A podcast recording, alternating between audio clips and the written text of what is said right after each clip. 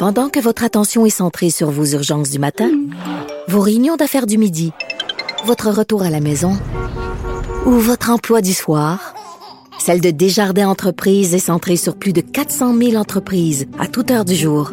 Grâce à notre connaissance des secteurs d'activité et à notre accompagnement spécialisé, nous aidons les entrepreneurs à relever chaque défi pour qu'ils puissent rester centrés sur ce qui compte, le développement de leur entreprise.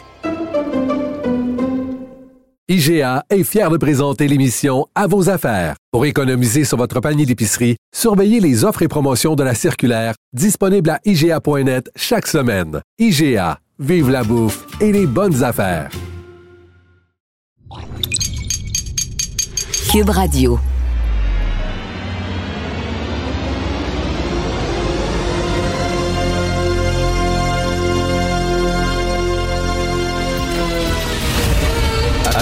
Attention, cette émission est laissée à la discrétion de l'auditeur. Les propos et les opinions tenues lors des deux prochaines heures peuvent choquer. Peuvent choquer. Oreilles sensibles s'abstenir. Richard Martineau. Martino.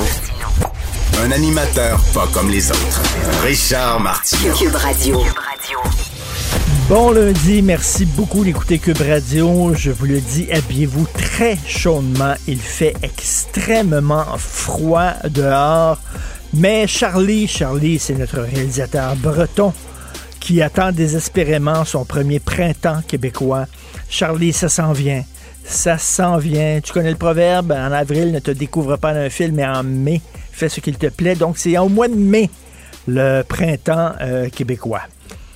Ce week-end, samedi, euh, ma blonde me dit, écoute, je veux voir des films qui sont en nomination pour les Oscars, pour être à jour, pour euh, regarder le gala. J'ai dit, OK, bon. Elle veut écouter King Richard avec Will Smith.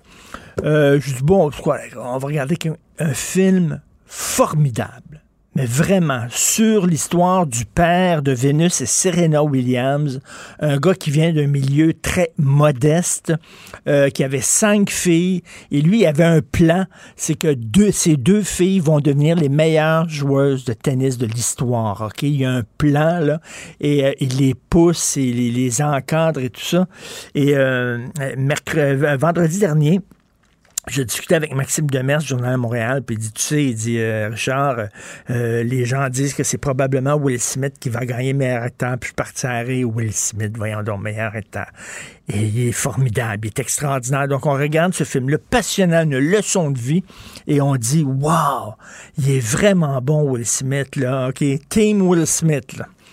Et, ce qui est très drôle, c'est que le message du film, hein, euh, le père de euh, Venus et Serena Williams, eux autres habitaient dans un endroit où il y avait beaucoup de criminalité, il y avait beaucoup de gangs de rue. Et lui voulait justement que ses filles se lancent dans le sport pour ne pas être dans la rue. Et il leur dit à un moment donné, tu sais, la violence n'est pas une solution. Pas de joke, là. C'est ça qu'il dit à ses filles. La violence n'est pas une solution. Et il regarde Venus Williams, qui, euh, qui, est à son premier tournoi, qui participe à son premier tournoi. Elle est toute jeune, elle a 13 ans, je pense, 14 ans. Il lui dit, tu sais, Vénus, euh, quand tu es sur un court de tennis, tu ne tu joues pas seulement pour toi, tu représentes aussi toutes les petites filles noires, toute ta communauté. Euh, les spots vont être sur toi, les projecteurs vont être sur toi. Euh, tu n'es pas seulement qu'un individu, tu es une représentante des Noirs, une communauté. Hey, Will Smith! Hello! As-tu regardé ton propre film? Tu regardé, as-tu écouté ce que tu dis dans ton propre film? C'était hallucinant. Si ça avait été n'importe qui d'autre, n'importe qui, mettons, je sais pas, un homme qui accompagne une femme qui est en nomination pour les meilleurs costumes, mettons. Puis le bonhomme se lève et gifle le présentateur. Il y aurait eu des gardiens de sécurité qui l'auraient pris, qui l'auraient reconduit dehors à couper dans le cul, votant, d'attitude, d'attitude. Mais c'était Will Smith un homme très riche euh, qui s'apprêtait à gagner un Oscar. Donc, lui, a le droit de se lever et de gifler. Il faut dire que le gag de Chris Rock n'était pas très gentil. Donc, Will Smith une femme, sa femme a une maladie qui fait qu'elle perd ses cheveux. Donc, elle a très peu de cheveux sur la tête. Chris Rock arrive et dit, en regardant la femme de Will Smith, j'ai hâte de voir G.I. Jane Part 2. G.I. Jane, c'est le film de Ridley Scott avec Demi Moore où c'est une femme qui devient militaire, elle devient soldat. Et au début du film, on la voit qui se fait raser. Donc, c'est un gag concernant la femme de Will Smith qui a une maladie, mettons, si j'avais été à la place de Will Smith, je l'aurais pas trouvé drôle. Sauf que bon, tu peux huer le gag, tu peux écrire sur Twitter après. Lorsque tu gagnes ton prix, après ça, tu peux dire Hey Chris, vraiment, pourquoi tu t'en es pris à ma femme? Euh, tu peux t'en prendre à moi. Je sais pas. Mais là, se lever et le frapper, et après ça, t'applaudis par la salle lorsque tu gagnes ton Oscar, ce qu'on vient de dire, c'est que maintenant, tous les humoristes dans les bars d'humour, dans les comedy clubs aux États-Unis, faites attention parce que si vous faites un gang qui ne plaît pas à quelqu'un, cette personne-là a le feu vert maintenant de se lever, de monter sur scène et de vous frapper. Parce que Will Smith le fait et c'était très correct et les gens lui ont donné un trophée et les gens l'ont applaudi. Il faut voir, faut entendre, faut entendre le discours de remerciement de Will Smith qui ne se prend pas pour un 7-up flat et qui dit, il commence son discours en disant, je suis dépassé par la responsabilité que Dieu me donne en ce bas monde. Dieu me donne. Dieu n'a pas choisi que tu aies le score. Dieu. C'est pas dans les desseins de Dieu. Tu sais, as des millions d'enfants qui crèvent de faim, tu as l'Ukraine qui est à feu et à sang, qui prie Dieu, puis Dieu dit, attendez une minute, moi, je suis occupé, il faut que je donne un Oscar à Will Smith. C'est ma priorité ce soir, dimanche soir. J'avais écrit ça dans mon agenda, donner l'Oscar à mon pote Will Smith. faut pas se prendre quand même pour un 7-up, là. Alors, il dit, je suis dépassé. Et là, il parle d'amour. L'amour, je suis un vaisseau d'amour, dit-il. Et je suis sur Terre pour véhiculer l'amour. À un moment donné, ces gens-là sont tellement riches, tellement isolés des gens, euh, tellement euh, encadrés et tout ça, poupounés, qu'ils deviennent complètement cinglés, totalement déconnectés de la réalité. Donc, Will Smith, qui a fait un bully de lui-même. Et là, je lisais, j'ai reçu des, commentaires en disant non, non, c'est un gentleman, il a défendu son épouse, il a défendu sa femme. Hey, s'il vous plaît, là. On, moi, moi, il me semble que j'aurais aimé ça qu'après après que ça soit passé, qu'il y ait un présentateur ou une présentatrice qui dit Hey Will, j'ai regardé ton film et te souviens-tu, le personnage dans ton film que tu joues de façon magnifique dit à ses filles la violence n'est pas une solution. Là, tu es en train de dire aux enfants qui écoutent les Oscars avec leurs parents, vous pouvez faire ça. Vous pouvez flanquer une volée à des gens dont vous n'aimez pas les propos, dont vous n'aimez pas l'humour. Maintenant, c'est un feu vert. C'est une histoire complètement hallucinante qui s'est passée là, euh, vraiment. Et il y a eu comme un flottement, tout le monde se demandait, Qu'est-ce qui se passe? On, voit-tu vraiment ce qu'on est en train de voir, là, ou pas? Là? Et euh, moi, ce qui m'étonne, c'est que le film est vraiment formidable. C'est un grand film et l'histoire du père de Venus et Serena Williams est une leçon de vie. Et tu regardes ça, puis tu dis, wow, je suis un parent totalement... Euh, épouvantable à, côté lorsque je me fais comparer à cet homme-là. Cela dit, j'aimerais voir, bien sûr, euh, toutes les distances que ce film-là a pris avec les faits réels, avec les réalités. Mais bref, King Richard, un film qui est pas mal mieux que la performance aux Oscars de Will Smith.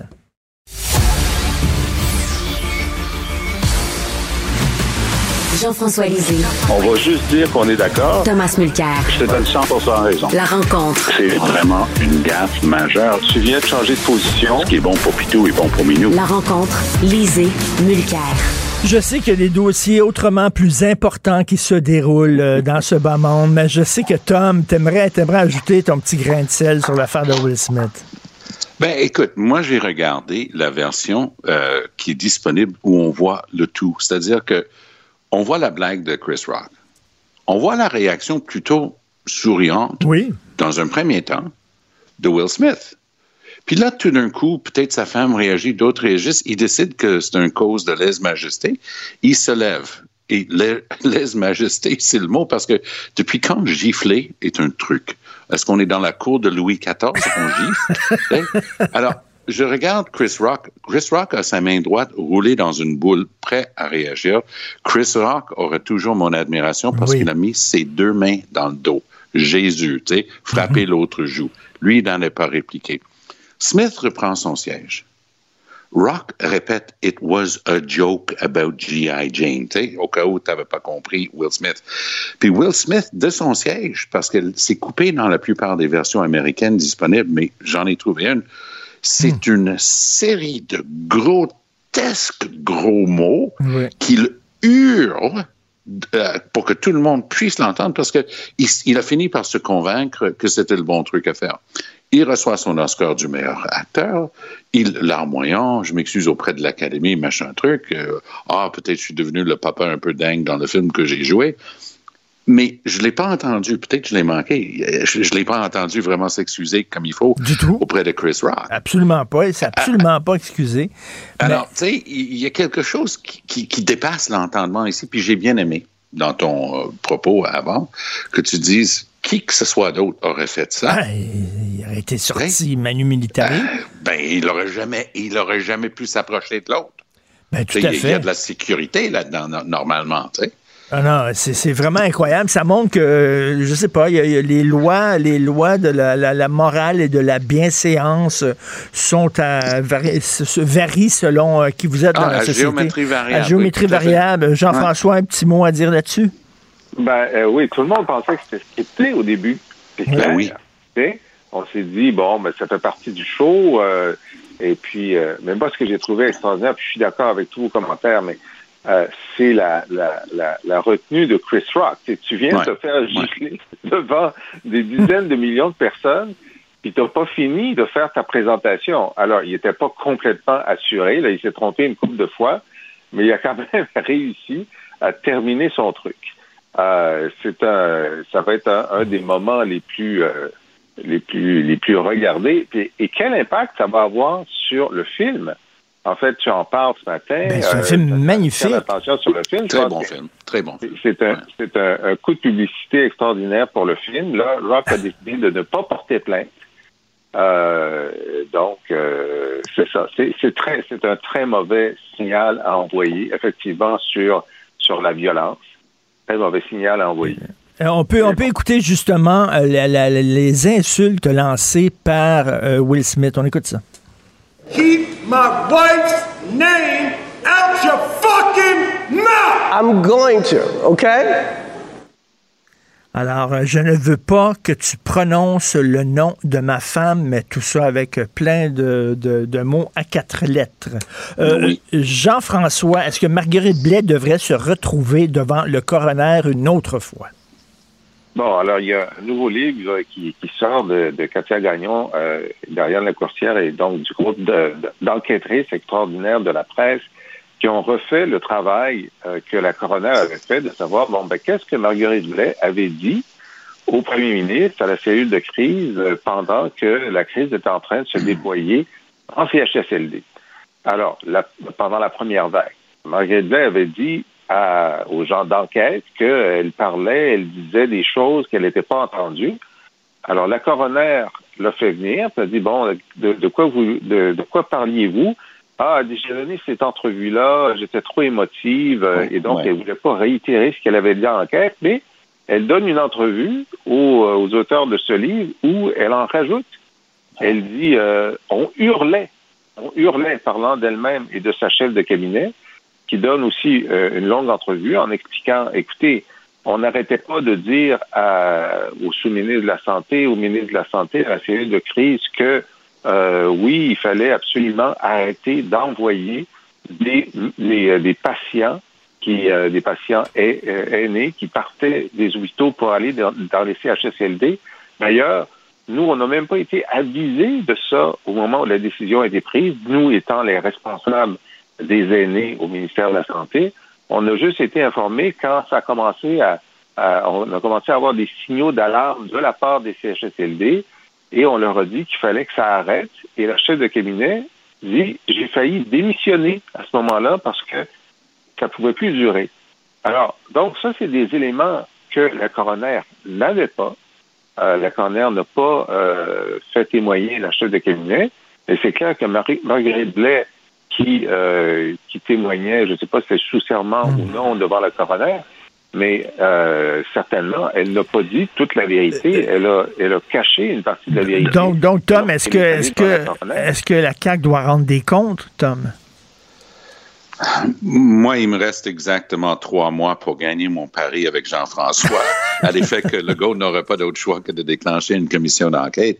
Et je me souviens, il y avait un événement euh, d'utilisation d'informations fiscales confidentielles pour fins politiques, partisanes, puis on a poussé, poussé, poussé dans l'opposition, puis finalement, on a eu une, la commission Moisan qui nous a donné euh, raison euh, sur l'élément clé. Alors, moi, je pense qu'ici, avec l'histoire de, de, de Mme Blais, si les partis d'opposition se réveillent et font enfin un travail coordonné, intelligent et, capable dans les circonstances, le go va être dans une position très faible. Parce qu'il ne peut pas continuer de prétendre que ce qui a eu lieu n'a pas eu lieu. Euh, il y a un très bon papier par euh, Denise Bombardier s'en va là-dessus un peu aujourd'hui, la question de savoir qui croire sais, les études universitaires, mais par des gens qui ont un parti pris à l'affaire. C'est un bon point de vue, ça. C'est intéressant ce qu'elle ce soulève là-dedans. Alors, on est en plein là-dedans ici. On est en train de se demander, OK, qu'est-ce qui s'est passé? Moi, j'avais écrit un papier dans McLean's où j'avais expliqué que le Québec avait fait défaut d'appliquer les mêmes règles que, les, que la Colombie-Britannique et d'autres provinces, disant c'était interdit de se promener d'un centre à un autre, parce que c'était ça ce que les Italiens avaient suggéré, puis ça a été suivi, sauf au Québec. Et là, il disait, non, non, on l'a, mais on ne l'a pas vraiment appliqué. C'était du bouilli pour les chats. Alors, avec ce truc-là, il y a quelqu'un qui était un médecin en plein milieu de la crise qui m'a contacté. Il dit, tu as un bout de l'histoire, mais il dit, la vraie histoire, c'est le transfert des, des, personnes âgées vers les CHSLD. Il dit, c'est ça le début de l'hécatombe. Il n'y avait mhm, aucune mhm, préparation. Mhm. C'était complètement improvisé. Et c'était quelqu'un de très connu, là, de très, très, très sérieux. Alors, moi, j'ai l'impression que Jean-François a tout à fait raison il faut rouvrir l'enquête de la, coroner, à tout le moins. Et sinon, il va falloir que le GO tienne une vraie commission d'enquête. Une vraie commission d'enquête, effectivement. On ne peut pas, je, vais le dire simplement. Tu sais, ça fait 44 ans que je suis avocat. Je peux juste te dire que c'est une grande révélation que j'ai eue. On ne peut pas dire une chose et son contraire et que les deux soient vrais. Alors, il va falloir que le monde sache qu'est-ce qui s'est vraiment Alors, Jean-François, je pense que tu vas aller euh, devoir euh, aller à la SAQ. D'ailleurs, tu as vu, euh, Jean-François, au cours des quatre dernières années, le nombre de sous-ministres dans le ministère de la Santé est passé de 10 à 16. Oui. Écoute, euh, moi, je pense qu'il faut écouter la bande parce que notre, notre pari, c'était qu'il y aurait une commission d'enquête qui serait déclenchée avant le printemps. Avant, le printemps, avant la fin du printemps, 21, 21 juin. je pense que je vais la gagner quand même. Euh, mais effectivement, dans, dans, dans l'extrait du livre qu'on a lu dans, dans la presse, il y, a, il, y a, il y a des membres de la cellule de crise qui parlent et qui disent euh, que, euh, euh, que Marie Blais répétait à, un certain nombre de fois qu'il allait avoir des problèmes dans les CHSLD et qu'on lui disait, ben, tu dis toujours la même chose. Puis le goût se retournait vers le, sous-ministre de la Santé, Yves Gendron, qui disait, oui, oui, mais les CHSLD sont habitués à, à assumer les infections. Et c'est comme si, donc, il y avait les deux points de vue, puis, il croyait pas Marguerite Blais, il croyait le sous-ministre de la Santé. Alors, il y a un problème aussi de, biais de sélection de la part du premier ministre face à, celle qui disait vrai et celui qui était euh, qui a donné une fausse information, finalement. Oui. Tout à fait. Qu'est-ce que, qu'est-ce que tu penses du nombre de sous-ministres qui a augmenté dans le système de santé, euh, Tom? C'est jamais une bonne indication de performance. Hein? Si on est en train d'ajouter des postes à ce niveau-là, c'est qu'on pense qu'en multipliant les intervenants avec un titre comme ça, ça va aller mieux. C'est exactement le contraire. Il y avait des chemins de fer là, dans le temps qui avaient justement une trentaine, une quarantaine de vice-présidents. Des grosses compagnies avaient multiplié des vice-présidences pour pas déplaire. Alors, on en ajoutait, on en ajoutait. Et ça, c'était des compagnies qui faisaient l'objet d'études à Harvard Business School pour montrer qu'est-ce qui arrive à une entreprise qui est à la veille de s'écrouler. Et c'est exactement ça au ministère de la Santé du Québec. Toute blague à part, c'est le pire ministère du gouvernement du Québec. Ah ça l'a toujours été. C'est rempli de gens qui ne vivent pas dans le vrai, le vrai monde, qui vont à Québec, encore plus déconnectés de la, du vrai centre de population avec les réels besoins qui représente, le, qui est la grande ville de, de, Montréal et ses alentours, 4 millions et demi de personnes. Donc, on les met dans une tour sur l'avenue Joffre à Québec. Ils se parlent entre eux autres, puis ils se croient entre eux autres. Moi, mm. j'en reviens pas qu'il y a encore des gens dans ces étages-là qui travaillent sur les CHSCT. Oh, moi, je travaille euh, tel aspect des CHSCT. As-tu déjà mis les pieds dans un CHSCT? Mm. Non. Mais tu fais quoi? Ben, je parle avec d'autres, on fait des réunions. T'sais. Alors, c'est ça, le ministère de la Santé du Québec. Tout ce qui nous manque maintenant, c'est de dire qu'on va avoir une sixième grande tournée de refondation et de réforme oui. du système de santé. Là, on va vraiment être dans la chenille. Et on disait, il fut une époque, on disait euh, trop de chefs, pas assez d'Indiens, mais là, on peut plus, on peut plus dire ça maintenant aujourd'hui. Merci beaucoup. On a discuté, on a discuté ensemble à trois et personne s'est giflé. C'est fantastique. Merci, messieurs. À demain. Salut. Pendant que votre attention est centrée sur cette voix qui vous parle ici, ou encore là, tout près ici, très loin là-bas, Celle de Desjardins Entreprises est centrée sur plus de 400 000 entreprises partout autour de vous. Depuis plus de 120 ans, nos équipes dédiées accompagnent les entrepreneurs d'ici à chaque étape pour qu'ils puissent rester centrés sur ce qui compte, la croissance de leur entreprise. IGA est fier de présenter l'émission À vos affaires. Pour économiser sur votre panier d'épicerie, surveillez les offres et promotions de la circulaire disponible à IGA.net chaque semaine. IGA Vive la bouffe et les bonnes affaires. Vous vous demandez si les plantes ressentent de la douleur? Ou encore, comment est-ce que les daltoniens voient le monde? Le balado en cinq minutes est pour vous. Explorez la science, l'actualité et l'histoire en un temps record. La Feu, en collaboration avec le gouvernement du Québec, est fière de propulser la série Balado en cinq minutes. Ne laissez pas les questions sans réponse plus longtemps. En cinq minutes, disponible sur l'application et le site cubradio.ca. Martino, souvent imité, mais jamais égalé. Vous écoutez Martino, Cube, Cube Radio. Cube Radio. Cube Radio. En direct à LCN. C'est le moment d'aller rejoindre Richard Martineau depuis les studios de Cube Radio. Euh, Richard, bonjour. Bonjour Frédéric. Écoute, je suis encore sur le choc, sous le choc de ce que j'ai vu hier aux Oscars. Et si ça avait été un kidam, n'importe qui, là, oui, si ça avait été n'importe qui, là, quelqu'un du public qui avait fait ça, cette personne-là aurait été expulsée euh, de, de, de, ben, de la en prison. chambre. Oui, exactement, tout à fait. Elle serait expulsée manu militari, mais là, ça a passé. Puis même euh, plus tard, on a applaudi Will Smith, quand même assez surréaliste. Oui, on va vous représenter ça dans quelques instants. Si vous ne savez pas de quoi on parle, Will Smith qui a frappé violemment Chris Rock, qui a fait une blague sur son épouse, on y revient. Parlons de la COVID qui frappe violemment à nouveau le Québec, parce que là, on avait la souche originale, puis Delta plus contagieux, puis Omicron plus contagieux, puis là, c'est BA2 qui est encore plus contagieux. Écoute, je sais pas toi euh, comment ça se passe, Frédéric, mais je n'ai jamais eu autant d'amis autour de moi qui ont attrapé la COVID ces derniers jours. C'est hallucinant, mais tous les jours, j'apprends qu'un tel, sa blonde, puis l'autre, son chum et tout ça, ont la COVID. Heureusement, ces gens-là euh, ne se retrouvent pas à l'hôpital. Pourquoi? Parce qu'ils sont triple vaccinés. On le rappelle, hein, c'est pas parce que vous êtes vacciné que vous n'attraperez pas la COVID, mais par contre, si vous êtes triple vacciné, les risques de vous retrouver l'hôpital et d'avoir des complications sont moindres. Donc, c'est important de continuer d'aller se faire vacciner. Et là, bien sûr, on dit qu'on va arrêter euh, d'obliger le port du masque à partir de la mi-avril. Et euh, ça veut dire que, bon, il faut apprendre à vivre avec le virus, Frédéric. Ce que ça veut dire concrètement, c'est que ça va être à chacun de nous de nous protéger euh, et de protéger nos proches aussi.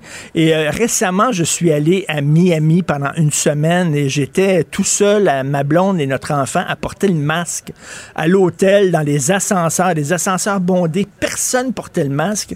Et Frédéric, je portais le masque et on me regardait comme si j'étais un bandit, comme si je les insultais, comme si je les obligeais à porter le masque avec des gros yeux furieux. Alors j'espère qu'au Québec, il y a des gens qui vont continuer à vouloir volontairement porter le masque s'ils seront dans les endroits publics.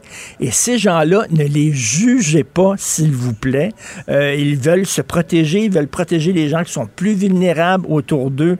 Donc, ça va être à chacun de nous de le faire. Mais écoute, c'est très, très, très contagieux, ce variant-là, là, vraiment. Mais je peux pas croire qu'on va se moquer des gens au Ah, Québec écoute. qui ont à cœur leurs proches ou leur propre santé dont on ne connaît rien là, en tant que, que, que J'espère. pur kidam. J'espère Euh, qu'on va respecter le choix de ces hein. gens-là, tout à fait. Juste une précision, Richard, euh, les gens qui attrapent la COVID dans ton entourage, est-ce que c'est des gens qui l'avaient déjà eu? Parce qu'il y a ça aussi qu'on ne sait pas avec euh, le nouveau variant. Est-ce que quelqu'un qui a eu Delta peut avoir lui, Omicron? Oui, c'est ça. Non, ce ne sont pas des gens qui l'ont déjà eu. Je ne, je ne crois pas. Mais écoute, ils ont été comme euh, assez, euh, mettons, euh, tu sais, le nez qui coule, des nausées, des étourdissements, très fatigués. Ça a duré deux jours et après ça, ils s'en remettent euh, correctement. Mais ça ne veut pas dire que c'est rien qu'une petite grippe, hein, parce qu'on ne pas le, le numéro de loterie qu'on va avoir. Vous pouvez peut-être attraper la COVID longue. Et là, c'est vraiment pas drôle. Par ailleurs, il y a une victime du cancer, on peut lire ça dans le journal ce matin, euh, qui a passé quatre jours dans un corridor d'hôpital. Écoute, un cancer quand même assez avancé. La dame métastase, elle ne pouvait pas euh, recevoir ses traitements de chimio. Quatre jours dans un corridor d'hôpital. Elle avait peur, bien sûr, d'attraper la COVID. Et là, on est en train de discuter au Québec de refondre, de refaire notre système de santé de bas en haut. Là, on voit que ça ne fonctionne pas. Là. Il y a encore plein de gens dans les corridors et c'est des cas très graves. Il y a quelque chose qui ne fonctionne pas avec notre système de santé. Frédéric, j'espère qu'on va avoir le courage de ne pas avoir de vaches sacrées, de ne pas protéger euh, certains groupes, certains syndicats, certaines corporations. J'espère que lorsqu'on va s'asseoir et discuter de l'avenir de notre système de santé, que tout sera sur la table, qu'on pourra s'en parler franchement, que si on veut ouvrir la porte au privé, bien qu'on cesse de diaboliser le privé, euh, qu'on en parle, parce qu'il y a quelque chose qui ne fonctionne pas dans le système de santé. Il faut le revoir, mais là, il faut le revoir sans protéger des vaches sacrées en mettant tout sur la table. Donc, ça n'a pas de sens, cette situation-là. Je pense que tout le monde est très choqué de lire ça aujourd'hui. Et surtout avec tout l'argent qu'on envoie au système de santé, il faut le dire, c'est la moitié du budget du gouvernement euh, qui va dans le système de santé et on a encore des problèmes chroniques. Et pendant ce temps-là, on apprend que pendant les quatre dernières années, il y a plein de sous-ministres qui ont été ajoutés à la bureaucratie. Euh, donc, euh, beaucoup de gens en qui ne connaissent pas ce qui se passe sur le terrain, euh, moins de gens en bas. Ça va pas très bien. Bien, sans cynisme, on va espérer qu'il y a davantage de personnes en place pour davantage de résultats, Euh, mais on verra. Euh, de quoi tu as hâte d'entendre parler? Tu as dit pas de vache sacrée. Est-ce que tu vas entendre plus parler de soins à domicile? Est-ce que, tu y crois aussi à cette refonte-là? Moi, ça fait depuis que je suis. Ah, ben, ben, toute ouais. ma vie, en fait, que j'entends parler du système de santé qui ben doit oui. être. euh, Mais là, je pense qu'on a amélioré. vraiment, on a vraiment pas le choix. Écoute, avec tout ce qui s'est passé pendant la pandémie, j'espère qu'on va brasser un peu en disant que, tu sais, les syndicats, les corporations, euh, et puis arrête. Bon, le privé, c'est pas la panacée, c'est pas la solution miracle, mais il faut aussi arrêter de diaboliser le privé. Frédéric, en France, le système public euh, euh, cohabite très correctement avec le privé. C'est un des bons systèmes de santé au monde. Donc, j'espère que je je m'attends à une franchise et de discuter de ça euh, sans, sans, sans protéger les vaches sacrées. Richard Martineau, merci beaucoup. Merci. Pendant que votre attention est centrée sur cette voix qui vous parle ici, ou encore là, tout près ici, très loin là-bas, Celle de Desjardins Entreprises est centrée sur plus de 400 000 entreprises partout autour de vous. Depuis plus de 120 ans, nos équipes dédiées accompagnent les entrepreneurs d'ici à chaque étape pour qu'ils puissent rester centrés sur ce qui compte, la croissance de leur entreprise. IGA est fier de présenter l'émission À vos affaires. Pour économiser sur votre panier d'épicerie, surveillez les offres et promotions de la circulaire disponible à IGA.net chaque semaine. IGA, vive la bouffe et les bonnes affaires. Vous vous demandez si les plantes ressentent de la douleur? Ou encore, comment est-ce que les daltoniens voient le monde? Le balado en cinq minutes est pour vous. Explorez la science, l'actualité et l'histoire en un temps record. La Feu, en collaboration avec le gouvernement du Québec, est fière de propulser la série Balado en cinq minutes. Ne laissez pas les questions sans réponse plus longtemps. En cinq minutes, disponible sur l'application et le site cubradio.ca. Ben oui, on le sait. Martineau, ça n'a pas de bon sens comme il est bon. Vous écoutez Martineau. Cube Radio. Le PQ lance une pétition sur le site Internet de l'Assemblée nationale pour étendre la loi 101 au cégep. Nous allons parler avec l'instigateur de cette pétition-là, Pierre Nantel, qui est candidat pour le Parti québécois dans Marie-Victorin. Hein. On vous rappelle qu'il y a une partielle à Marie-Victorin le 11 avril. Et Pierre, ben, mon ancien confrère de Cube Radio, qui est en studio avec moi, content de te voir, mon Oui, moi Pierre. aussi. Bonjour, Richard. Bonjour. Écoute, habituellement, les pétitions, moi, pff, je prends ça là, avec un gros grain de sel. C'est très facile de lancer des pétitions et tout ça. Mais là, on sait qu'on a un gouvernement qui fonctionne beaucoup par sondage. Ça, c'est vrai. Hein, vraiment, il aime ça savoir qu'est-ce que les gens pensent.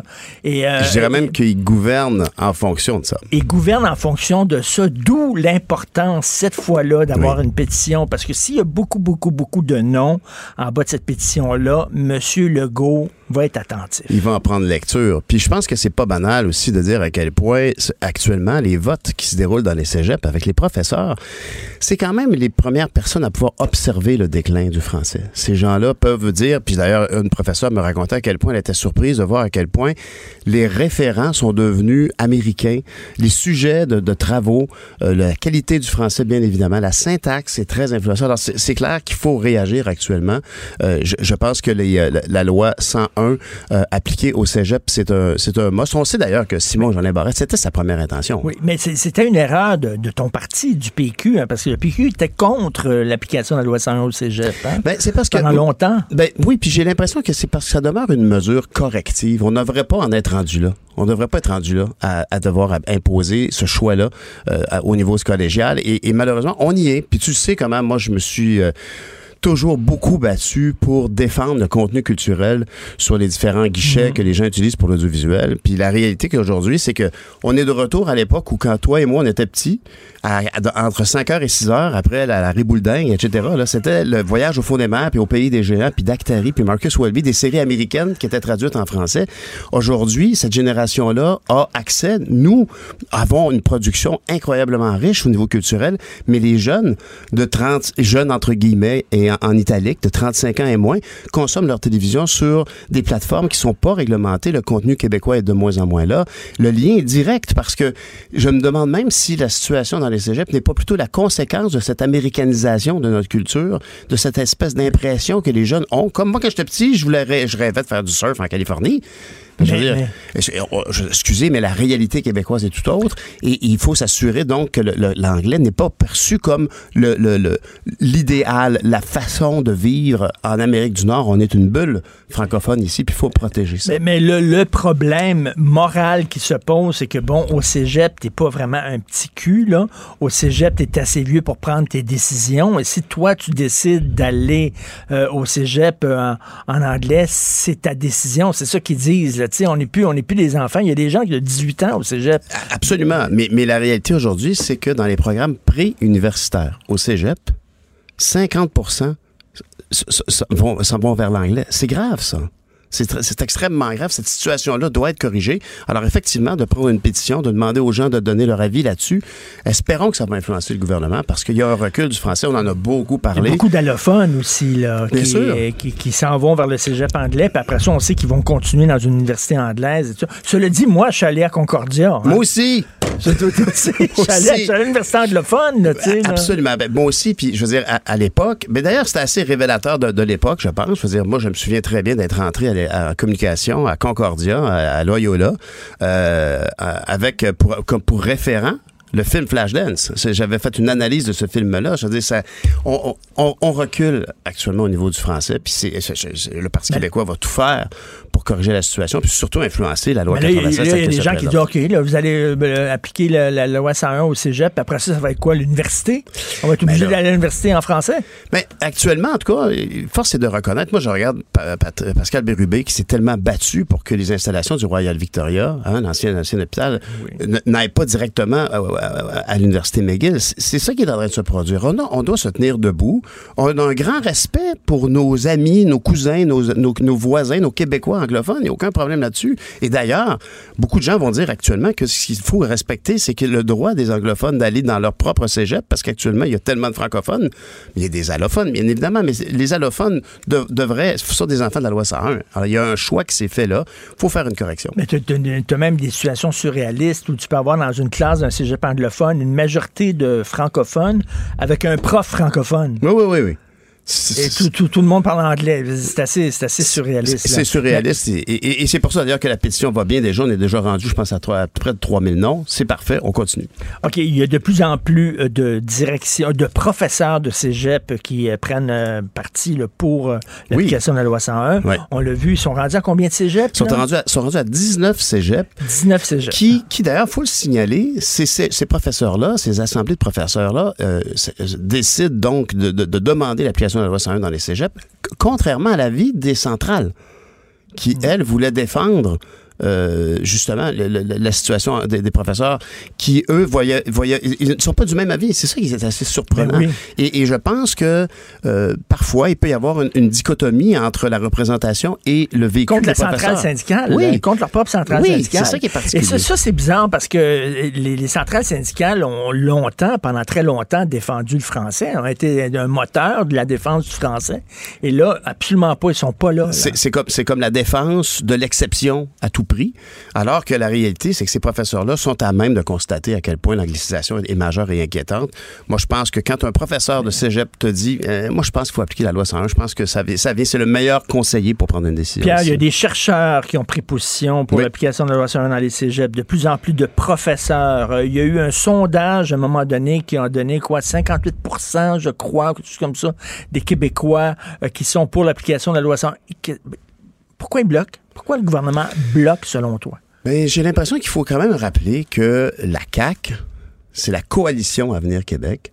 Et dans cette coalition-là, il y a beaucoup de gens qui sont qui veulent pas trop brasser la cabane au niveau de la situation au Québec. Il y a des, il y a des éléments comme Simon Jeanin Barrette qui sont très clairement nationalistes, probablement même souverainistes, mais ils le diront pas. En minorité. Ah, oui, puis et qu'actuellement, ils sont un peu euh, pris dans, ce- dans cette dynamique-là. Et puis, évidemment, moi, ce que je constate, c'est que tu le disais tout à l'heure, que c'est une gouvernance par sondage. Alors, c'est pour ça que c'est important de prendre la parole, parce que actuellement, j'ai un peu l'impression qu'on on fait comme, bon, ben là, on va suivre, on va faire... On va sentir d'où vient le vent, on prendra la bonne décision. Écoute, euh, 11 avril, le- les élections partielles dans Marie-Victorin.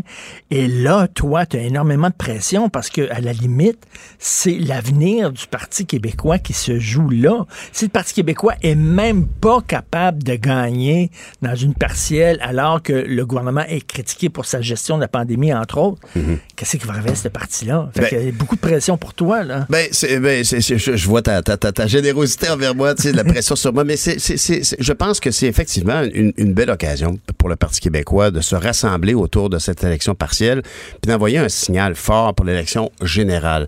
Puis je peux dire que jamais j'ai eu la chance de faire de la politique avec autant de gens, autant de partisans, de bénévoles, des opérations porte-à-porte spectaculaires. On s'est retrouvés là euh, quatre fois, je pense, au parc Saint-Marc, qui est un peu comme le lieu, le, le lieu iconique du vieux Longueuil, pour faire du porte-à-porte, alors qu'il faisait une température de cochon. C'était effrayant là. Il faisait, faisait moins 20, moins 17, la neige, la grêle. On a tout eu, puis c'est ça qui est beau, honnêtement, je peux dire que c'est ce qui m'inspire le plus, c'est de voir à quel point des jeunes, beaucoup de jeunes, quand je dis on était 24, 25 au parc à aller Mais- faire du porte-à-porte, là, c'était Mais la vaste que, bon, majorité des jeunes. t'as pas la tête dans le sable, tu vois, tu as vu tous les sondages, ça Ouais. va pas très bien pour le PQ, et moi, ça me désole, ça m'attriste. C'était un grand parti, ça demeure, selon moi, un grand parti important. Qui a tellement fait. Qu'est-ce qu'est-ce qui se passe? Comment tu peux expliquer ça? Moi, je me dis que le PQ se bat contre, contre, euh, contre, contre le courant. Le nationalisme maintenant est un mot qui est radioactif. C'est un mot Mhm. qui est auprès de certains jeunes euh, plus à gauche. C'est un mot qu'on associe à la droite, sinon au fascisme et tout ça. Et Alors qu'avant, c'était un mot porteur, mais là, c'est un mot maintenant euh, toxique quasiment. Moi, je, je- je- je partage ton impression là-dessus, dans le sens que le, le Parti québécois a, a réalisé, a mis en pratique, en politique publique, la Révolution tranquille à l'époque et toutes les grandes réalisations du Parti québécois sont des choses dont les Québécois et les Québécois sont très fiers.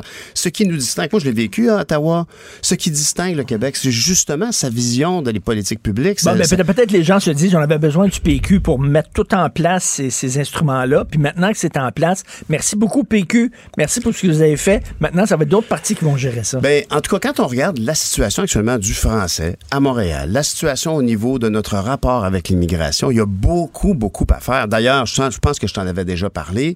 Je suis très fier. là, on va relayer, euh, si j'ai la chance de recevoir la confiance des, des gens de Marie-Victorin, j'avais relayé à l'Assemblée nationale une- un projet de loi qu'avait présenté Catherine Fournier après de nombreuses conversations avec moi pour instaurer une cérémonie de citoyenneté québécoise. Parce que c'est quelque chose qui m'a beaucoup préoccupé. J'ai approché Catherine à ce sujet-là à l'époque. J'étais à Ottawa. On avait, c'est un débat qui s'était présenté alors que, pour faire une histoire courte, on était en train d'appliquer euh, au serment de citoyenneté le respect des, des traités avec les Premières Nations. C'était un, un- un ajout que j'avais moi-même ajouté à mon serment d'aller en tant que député à la Chambre des communes. J'avais ajouté un segment sur le respect des Premières Nations. Et, on a dit, tiens, on va ajouter ça au serment de citoyenneté pour les nouveaux arrivants. C'était une belle idée, mais je me suis dit, ben, justement, pourquoi est-ce qu'on n'a pas quelque chose qui reconnaît la nation québécoise? Pourquoi on n'a pas quelque chose qui nous affiche? Parce qu'actuellement, quand une personne reçoit sa citoyenneté canadienne, ça fait deux ou trois ans qu'il est déjà dans la communauté. Il travaille déjà ici, il connaît son monde, puis salut Juliette, Madame Turcotte, bonjour, puis ça va travailler. Puis il reçoit sa citoyenneté canadienne, puis là, il y a un gars, il a une police montée qui est à côté de lui, puis il prête allégeance à la reine d'Angleterre, puis jamais un mot sur le Québec. Alors, ça, ça m'apparaît une, une mesure très constructive, et même l'Assemblée nationale a porté un intérêt à ce projet de loi. Mais là, c'est rendu, c'est rendu. Éric Duhem, qu'est-ce que vous devant un sondage? Ben là, écoute, c'est- sûr que dans il y a un contexte actuel, je veux dire, il y a une grogne qui s'installe, il y a beaucoup de doutes qui s'installent par rapport à la gestion initiale de la pandémie. Je veux dire, on a vu les, les déclarations contradictoires de Marguerite Blais. Alors, bien évidemment, c'est ce que c'est le message qu'on peut envoyer aux gens dans Écoutez, voulez-vous envoyer à l'Assemblée nationale une ou un, mais là c'est une 76e députée de la CAQ, ou si vous voulez avoir une opposition forte, puis ça aussi on en a beaucoup parlé dans les dernières années, à quel point il n'y a pas eu beaucoup de place pour l'opposition dans la pandémie. Puis il n'y a aucun doute que M. Legault a vécu, comme Horacio Arruda, une pandémie très éprouvante, puis je pense qu'il est fatigué actuellement, puis il démontre certains signes Bon, peut-être pas d'arrogance, mais certainement en tout cas de suffisance. Puis écoutez, là, nous autres, on a la science infuse. Ben non, on a besoin de l'opposition, puis le Parti québécois est là. Et, et les partiels, ça sert à ça aussi. Ça sert à envoyer un message en disant, écoutez, là, on vous aime bien, là, mais il y a quelque chose qui va pas, là, ça cloche. Absolument. Vous avez des comptes à rendre à la population concernant la, la gestion. Dans, Et il faut contrer cette impression-là que tu avais. Je faisais, je me faisais de- de- de- du porte-à-porte, mais du CPE à CPE. J'étais à la sortie de CPE, puis je parlais avec des gens qui me disaient, oh, ben, moi, je vais plutôt voter pour la CAQ. Puis je dis, vous êtes dans une installation qui est le fruit du travail, de la vision de la société du Parti québécois. Véronique Yvon s'est battue pour ça. Et puis d'ailleurs, je dois saluer Véronique Yvon qui m'accompagnait l'autre jour dans une grande manifestation au bureau de M. Carman. Les gens voyaient en elle, enfin, cette personne qui nous écoute, parce que c'est ça la tradition dans Marie-Victorin, c'est que le Parti québécois a toujours bien représenté cette circonscription-là, parce qu'il y a des enjeux très proches du Parti québécois, cette solidarité sociale qu'on voit dans les organismes communautaires, puis qu'on doit, doit de soutenir davantage à la mission et non pas en mettant des projets spéciaux sur telle ou telle affaire. En tout cas, le- le- le- les projecteurs sont sur euh, Marie-Victorin, bien sûr, parce que, comme je te dis, c'est pas seulement ton avenir politique qui se joue, mais c'est l'avenir de ton parti. Ça va être serré actuellement. être- On le sait, on va travailler fort, puis on va aller rencontrer les gens de Marie-Victorin, puis on espère qu'ils vont nous soutenir. Bonne chance. Écoute, je serais très content de te revoir au micro, mais je préfère que tu gagnes tes élections dans Marie-Victorin. Salut Pierre Merci, Nantel, candidat pour le PQ dans Marie-Victorin. Bye. Vous écoutez Martino. Tout ce que vous venez d'entendre est déjà disponible en balado sur l'application ou en ligne au cube.radio. le, le commentaire de Félix Séguin, un journaliste d'enquête pas comme les autres. Alors, Félix, qu'on se le dise, si t'es riche, si t'es millionnaire, si t'es une vedette, tu peux frapper quelqu'un en toute impunité. Il n'y a aucun oui, j'ai problème. été surpris. J'ai été surpris de voir euh, jusqu'à quel point cette cérémonie des Oscars s'est poursuivie. Tout à fait normalement, comme si l'agression de Will Smith euh, envers un des présentateurs de la soirée n'avait pas eu lieu. J'ai absolument raison, c'est la bonne façon de le voir. Euh, je note même là que qu'un policier, exemple, euh, à, à Los Angeles, qui a été témoin de cet acte-là, aurait pu lui-même choisir d'être le plaignant hein, ben dans ce dossier-là. Ah Pas besoin que l'animateur, que le présentateur, euh, c'était Chris Rock, hein, Oui, c'est ça, oui, oui. dépose euh, une plainte. Hein, la police peut intervenir par elle-même. Et euh, Hmm. ça n'a toujours pas été fait. Puis on voyait après Will Smith euh, lorsqu'il a gagné son prix ensuite. Ben oui, avec sa statuette. Et les gens qui l'applaudissaient, aucun problème, puis ils disaient moi je suis sur terre pour euh, pour euh, propager euh, euh, l'amour. Ben oui, ben oui, t'as une drôle de Mais non, façon mais de le faire. ça, quelle drôle de façon de, de le faire. Puis il y en a, je, je regardais les commentaires ce matin parce que bien honnêtement, j'ai j'ai- manqué ce bout-là, j'étais couché. Euh, et euh, je me dis, puis plusieurs disent, mais il défendait sa conjointe, puis tu sais, il défendait l'honneur de. Attends un peu, là. Attends une minute, là. Il y a une un façon, peu, tu là. peux dire, tu peux le dire, là, écoute, je ne suis pas content de ta joke ou huer ou n'importe quoi, mais de là à te lever puis frapper puis l'a pas raté, c'est une sacrée gifle, là. Vraiment. Ben après c'est s'est assis puis il a commencé à crier après puis tout ça. Un boulet, toi. Ça serait inacceptable de le Si ça avait été un simple kidam qui avait fait ça, il aurait été expulsé manu militari euh, de, de cette cérémonie-là. Tu veux nous parler d'un soldat russe qui a décidé de vendre, de vendre son char d'assaut à l'Ukraine? Et pas pire, hein? Euh, c'est oui. une nouvelle qui, enfin, est-ce que c'est une forme de euh, propagande pro, euh, pro-ukrainienne ou Mm, un genre d'information qui peut les arranger? De toute façon, c'est un conseiller du ministre de l'Intérieur ukrainien qui a publié sur sa page Facebook cette histoire-là.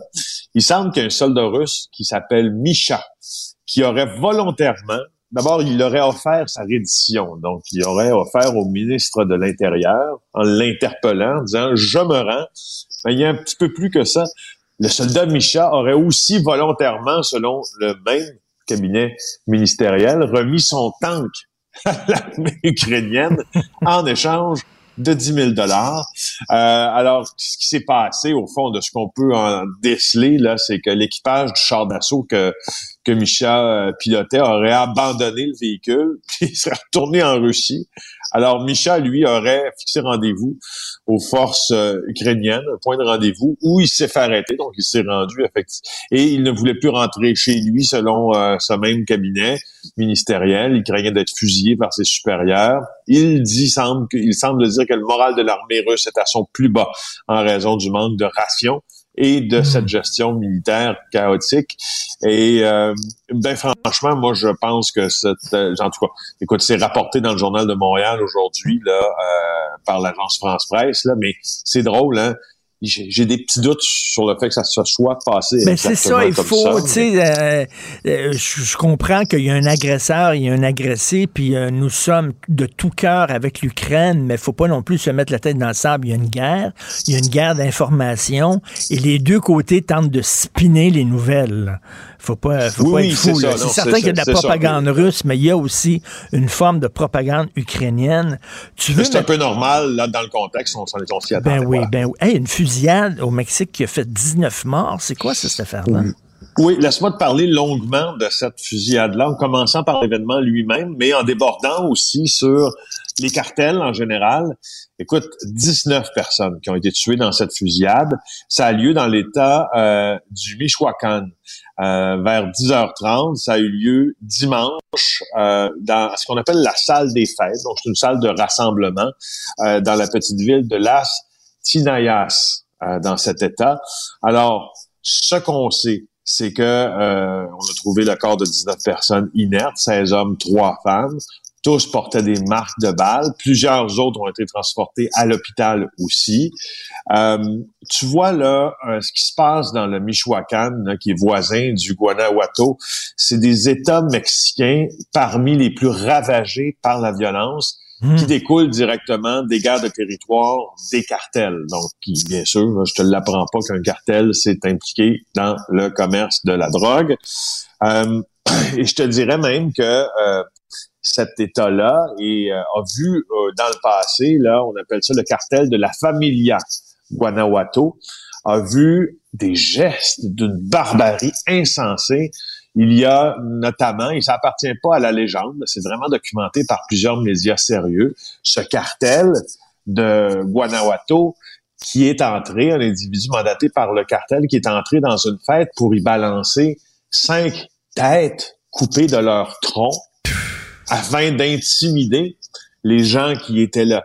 Je ne sais pas. moi, je, suis allé tourner au Mexique pour faire euh, l'émission Narcos PQ parce que je m'intéressais beaucoup, euh, ben, puis je m'intéresse beaucoup encore au cartel, mais à leur barbarie. C'est pas, je m'intéresse pas à leur à la barbarie des cartels parce que j'aime voir des scènes atroces. C'est qu'ils ont, ils ont pousser, si tu veux, euh, ces actes de violence-là à un niveau euh, tel que ça suscite des questions. Non, non, mais écoute, je m'excuse de dire ça parce que c'est le matin, là, mais euh, il, il, il, découpe des gens sur la hauteur, sur la hauteur avec des scies mécaniques. Puis il filme ça. C'est hallucinant. D'ailleurs, je, si vous êtes intéressé par ça, vous devez lire les gens, les, les, romans du journaliste Don Winslow, W-I-N-S-L-O-W. C'est exceptionnel. Oui. Et, d'ailleurs, c'est sûr, c'est sur la violence justement des cartels. Et comme tu dis, une violence épouvantable. C'est des gens qui sont prêts à euh, tout je vous conseille aussi une lecture, là, puisque, puisque tu, tu, tu, en parles, Richard. Il y a un nouveau livre qui vient d'être publié par euh, les éditions de l'Homme, qui, dont l'auteur est Peter Edwards. Peter Edwards, pour ceux qui ne le connaissent pas, c'est un journaliste torontois qui a travaillé et qui travaille encore d'ailleurs au Toronto Star, qui vient de publier, là, ça a été traduit en français, Les jeunes loups, cartel mexicain, gangsters millénario et technologie, le nouveau visage du crime organisé au Canada. Ça vous laissera euh, comprendre bien assez vite hmm. que cette forme de criminalité là organisée en cartel qui nous vient du Mexique est extrêmement présente ici à côté de nous. Quoi qu'en dise euh, Justin Trudeau, qui hmm. avait lié formellement après la diffusion de l'émission Narcos PQ que des centaines de membres des cartels avaient euh, envahi le Canada. Richard, les cartels je veux juste te dire, là, de, parce qu'on parle beaucoup du cartel de Sinaloa, parce qu'on a parlé d'El Chapo. El Chapo est maintenant emprisonné, donc Joaquim Guzman. Euh, sauf que au Mexique, là, il y a beaucoup, beaucoup de cartels en opération. Je t'en nomme quelques-uns, puis je te nomme les plus puissants, si tu veux. Euh, il y a le cartel de Jalisco. Moi, c'est celui que j'ai couvert. Le cartel de Jalisco, nouvelle génération. C'est le plus développé, c'est le plus euh, dangereux, là, selon la DIA. Il y a le cartel de Beltran Levia. Il y a le cartel de la Familia Michoacán. On vient d'en parler. Là, ça origine euh, de l'endroit où il y a eu 19 morts. Le cartel du Golfe, qui est intéressant parce que c'est lui qui a probablement les liens les plus euh, euh, fixes et importants avec les cartels colombiens. Il y a le fameux cartel de Juarez. Moi, je suis déjà allé à Juarez. Je sais pas si tu sais c'est où. C'est à la frontière d'El Paso, au Texas. Euh, c'est devenu une, c'est devenu une ville de non-droit, Juarez. Euh, c'est pas la police qui, qui, qui, est capable de régir les interactions là-bas, c'est les cartels. Euh, et tu te promènes sur les routes et c'est pas rare que tu vois euh, au bas d'un viaduc un homme pendu. Ben oui, comme dans le euh, film Sicario, le, film Sicario de Denis Villeneuve. Oui. il a pas pris ça n'importe où, Denis Villeneuve, ça arrive pour vrai. Euh, alors, je te parlerai de plusieurs autres cartels aussi, parce que, au fond, ce qui est intéressant à aborder quand on aborde la question des cartels, c'est la manière dont l'État les gère. Et au Mexique, euh, selon plusieurs organisations internationales d'ailleurs, on est devenu ce qu'on appelle un narco-state, donc un narco-État, un État qui est tellement infiltré par la corruption des cartels ben, tu peux rien que c'est au fond la production, que ça définit le visage du pays, bien plus que n'importe quelle politique votée euh, dûment dans, dans, les assemblées. Pour prendre la métaphore du cancer, il y, a des métastases partout, là, vraiment. Il y, a des villes où tous les gens euh, travaillent presque pour le cartel, euh, où euh, les journalistes sont assassinés, où les élus sont sur la liste de paix. non, c'est hallucinant ce qui se passe là-bas. Écoute, ils peuvent entrer dans un party privé où il y a plein de gens qui font le party rentre là avec des mitraillettes, tire tout le monde, hommes, femmes, enfants, là. Pouf!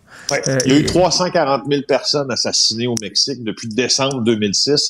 C'est la date qui correspond à l'offensive mexicaine lancée contre les cartels de la drogue. Donc, 340 000 personnes, plus d'un quart de million. Alors donc, une nouvelle fusillade qui a fait 19 morts. Merci beaucoup, Félix. On se reparle demain. Bonne journée. Au revoir. Salut. Pendant que votre attention est centrée sur cette voix qui vous parle ici, ou encore là, tout près ici, très loin là-bas, Celle de Desjardins Entreprises est centrée sur plus de 400 000 entreprises partout autour de vous. Depuis plus de 120 ans, nos équipes dédiées accompagnent les entrepreneurs d'ici à chaque étape pour qu'ils puissent rester centrés sur ce qui compte, la croissance de leur entreprise. IGA est fier de présenter l'émission À vos affaires. Pour économiser sur votre panier d'épicerie, surveillez les offres et promotions de la circulaire disponible à IGA.net chaque semaine. IGA, vive la bouffe et les bonnes affaires. Vous vous demandez si les plantes ressentent de la douleur? Ou encore, comment est-ce que les daltoniens voient le monde? Le balado en cinq minutes est pour vous. Explorez la science, l'actualité et l'histoire en un temps record. La Feu, en collaboration avec le gouvernement du Québec, est fière de propulser la série Balado en cinq minutes. Ne laissez pas les questions sans réponse plus longtemps. En cinq minutes, disponible sur l'application et le site cubradio.ca. Si c'est vrai qu'on aime autant qu'on déteste, Martineau, C'est sûrement l'animateur le plus aimé au Québec. Vous écoutez Martineau. Cube Radio.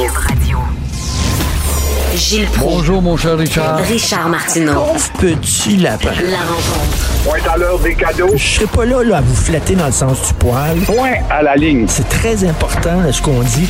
La rencontre pro Martineau.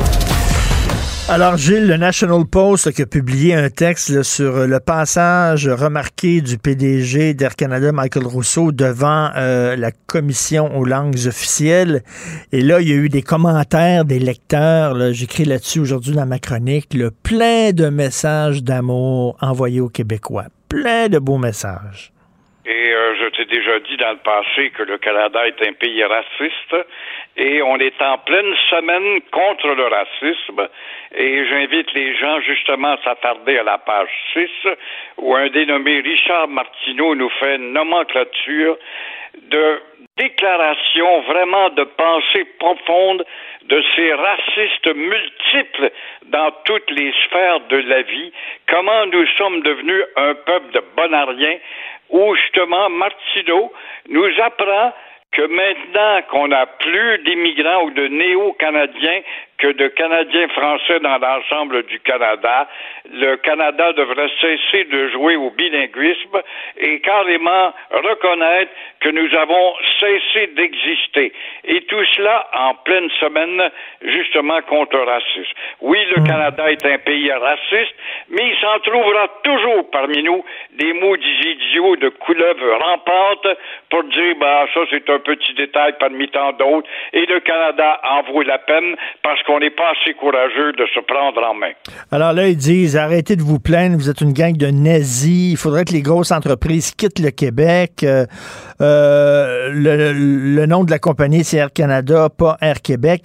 Et il y a un beau, il y a un beau message. Les habitants du Québec préfèrent vivre dans des huttes construites avec des étrons et de la boue et manger des insectes plutôt que de parler anglais. Alors, euh, tout- des beaux messages d'amour comme ça. Il y en a des dizaines. C'est beau. C'est incroyable hein, de voir, puis on répand ça. Euh, J'aurais dit, peut-être jadis, on aurait censuré ça. Mais non, la libre circulation des idées doit euh, prédominer. Mais même si elle est plus bête plus souvent qu'à son tour, elle prédomine beaucoup plus souvent de nos jours. Et le problème s'accentue au moment où les Québécois n'ont jamais été autant anesthésiés par l'anglo-américanisme. Et imaginez s'il écrivait ça euh, sur les Noirs ou s'il écrivait ça sur euh, les Autochtones. Amérindiens. Ces Amérindiens en disant ils se plaignent pour rien, euh, vos gueules, le sacré le camp, on était écœurés de vous autres et tout ça. Jamais, jamais on oserait ça. Mais on dirait qu'ils sont totalement décomplexés maintenant. Là. Le racisme anti-québécois, il n'y a, pas de problème. là. On l'étale sans aucun problème. Ma phrase, Richard. Il n'y a pas de puits assez profond sur la terre pour atteindre la profondeur de l'hypocrisie anglo-saxonne. Vous l'avez sa gueule, là. Oui. Malheureusement, on, on veut rester dans ce pays-là. On aime. On y aime, on n'a pas assez de courage oui, oui, de sacrer on aime beaucoup les montagnes rocheuses. Moi, j'aime ça. Bon, lac Louis, je veux pas le perdre. Oui, oui. Canadien, tu gagné hier en passant? Canadien qui gagnait hier? Il a perdu. Vous voulez me parler du pape? Écoute, je veux pas être méchant. Ouais. Le petit euh, Saint-Louis qui a apporté un stimulant aux Canadiens, puis une belle expérience. C'est pas parce que j'ai été petit, été complexé. Je décomplexe mon équipe. Mais tu l'écoutes parler, ce gars-là est vraiment, vraiment, on est fiers, on est un Canadien, Français, Québécois. Je m'excuse, mais sa langue est telle qu'il démontre que le commencement de l'assimilation est déjà en train de le gangréner lui-même. Je sais pas si tu l'as écouté, mais c'est épouvantable. Ah oui. Ben, Ju- Justin Trudeau aussi, son français n'est pas très, très bon. Justin. Non, il n'est pas des meilleurs non plus. Euh, donc, mais c'est pas grave. vous voulez nous parler du pape? Ben, au moment où on se parle, euh, au Vatican, justement, les Inuits, les Métis, et euh, un peu plus tard, ça va être autour des Amérindiens ou des Autochtones, euh, qui échangent avec le pape François, un, un jésuite, rappelons-le, un pape du dépouillement, et euh, on veut des excuses. Bien sûr, c'est clair que les excuses vont venir. Probablement que le pape va compléter tout ça en venant dans la partie ouest du Canada, où on a découvert la pire lourdeur du problème raciste ce temps-là. Et on oublie souvent chez les leaders amérindiens ou autochtones le fait que aussi ces religieux-là, les Oblats, qui ont été altruistes, ont donné une éducation et du civisme à certains d'entre eux qui ont décidé de s'en sortir. Mais on oublie tellement que tout cela a commencé à Ottawa quand du jour au lendemain, après le soulèvement de Louis Riel, un métis associé aux Amérindiens s'est soulevé contre l'arrogance et l'impérialisme de Johnny McDonnell et de l'Ontario à l'époque. Et on oublie que Johnny McDonnell va ordonner à ces prêtres-là de cesser d'enseigner en français, de passer à l'anglais, même si eux-mêmes avaient un anglais boiteux, et de faire en sorte qu'il fallait éradiquer, déraciner et faire disparaître leur présence. Alors, ne l'oublions pas, cela non plus. Mais comme vous le dites, là, parce que dans les, je reviens, là, les commentaires dans le National Post, il y a un lecteur du National Post qui écrit Les francophones du Québec ont maltraité les Autochtones, ils les ont affamés, ils ont volé leur fourrure. Écoutez, les gens ne connaissent pas leur histoire. C'est n'importe quoi. Les quoi. coureux. Mais non, c'était la, la monnaie d'échange, le troc du temps, qu'il y a eu des dénommés des groseliers ou Radisson qui ont échangé des couteaux contre des fourrures. C'était l'époque. Les Anglais étaient bien pire que ça, puisqu'ils ont tenu, eux autres, les Indiens, 200 ans à nos côtés à nous battre contre les Anglais. Et le dimanche, après la conquête, c'est bizarre, les Anglais ouvraient les portes du fort, échangeaient leurs couteaux, leurs peignes pour des fourrures, refermaient les portes et semaient les pas. Alors que nous, vu la petitesse de notre nombre, on a été obligés de se mêler, d'apprendre leur langue, et la preuve, c'est Pontiac. Ça, Pontiac, que Valérie la trémouille à l'hôtel de ville, la ricaneuse, n'a pas voulu honorer. Elle préfère, avec le- l'imbécile, la Coder, honorer un Mohawk quand il donnait un nom de rue. Pourquoi pas un Huron? Pourquoi pas un nom d'un Atikamekw ou d'un, d'un Abénakis ou encore d'un Inou ou d'un Montagnais ou d'un Algonquin? Comme euh, justement Pontiac qui, dix ans après la mort de Montcalm, dit Moi, je veux redevenir au régime franco-indien. Alors, on va nous traiter de racistes après l'égard des Indiens? Allez donc chez le diable, maudite bande d'ignorants. Et euh, lorsque j'ai commencé à faire des commentaires dans les médias, Gilles, vous m'avez dit, tu vas voir, Richard, euh, tu vas toujours parler des mêmes choses parce que les problèmes ne se règlent jamais au Québec. Ça revient régulièrement. Euh, et là, on voit là, encore une femme, une cinquantaine d'années, elle a un cancer avec des métastases. Elle a passé quatre jours dans un corridor. Elle n'a pas pu avoir ses traitements de chimio. Elle avait peur de perdre, d'attraper la COVID. Ça n'a pas de maudit bon sens, le système de santé. Avec l'argent qu'on envoie, Gilles, ça n'a pas de sens. Et qu'on rajoute, qu'on pompe, qu'on rajoute, puis là, on parle de refaire le système. Puis l'autre jour, ben, on le redéfinissait, mais là, on parle tout simplement de le modeler un peu. Mais il y aura toujours le même problème parce que notre population ne va pas en rajeunissant. Alors, le problème va être grandi, grandissant. Je me rappelle que l'innommé Mario Mario Dumont, un gars que j'aime beaucoup. Il était à la tête de l'ADQ. Je me rappelle de ça, mais c'était hier une de ses conférences. Je ne sais pas s'il t'écoute ce matin, mais il pourrait toujours le reprendre. Il avait sorti des chiffres de 17 heures d'attente dans les couloirs justement avant de passer en deuxième ligne. Aujourd'hui, c'est des trois, quatre jours. C'est des affaires qui démontrent comment le Québec est tiers-mondiste en matière de traitement de ces malades. entre avril 2021 et février 2022, il y a eu trois fois plus de patients qui ont euh, dans des corridors qu'en 2017 et 2018. Donc, ça va pas en s'améliorant, Gilles, ça va en s'empirant pas des maudites farces et on dirait que je sais pas, il n'y a pas un ministre de la santé depuis euh, depuis les années 70, 75, ça a commencé vers 75-80, là, on, a pris conscience du vieillissement de la population et ses conséquences, et on n'a pas vu un ministre de la Santé vraiment trouver un moyen de régler, de rendre efficace l'entrée à l'hôpital. Ah ben là, là, ils viennent de nommer là, des, nouveaux sous-ministres. On est passé de 10 sous-ministres à 16 sous-ministres en santé. Ouh, ça va bien aller, là. Hein? Hein? Ah, c'est pas possible d'entendre ça, mais euh, on manque toujours de médecins puis d'infirmières, mais on fait jamais appel à l'extérieur. Et on ne parle plus jamais dans l'actualité des médecins diplômés hors Québec qui pourraient être utiles. Si ce n'est pas comme médecin à titre euh, plein et entier, euh, ça serait au moins pour en première ligne d'avoir des gars ou des filles qui ont étudié en médecine ailleurs, mais le collège des médecins, la, la, la mafia de la médecine au Québec refuse de partager la tarte parce que les médecins vont faire un peu moins d'argent s'il y a trop de médecins. Et en terminant, vous voulez rendre hommage à Desjardins? Ben, Desjardins, oui, Desjardins, c'est incroyable qui, malgré ses négligences épouvantables en matière de cybernétique, on l'a vu, est quand même rendu à 400 milliards d'actifs.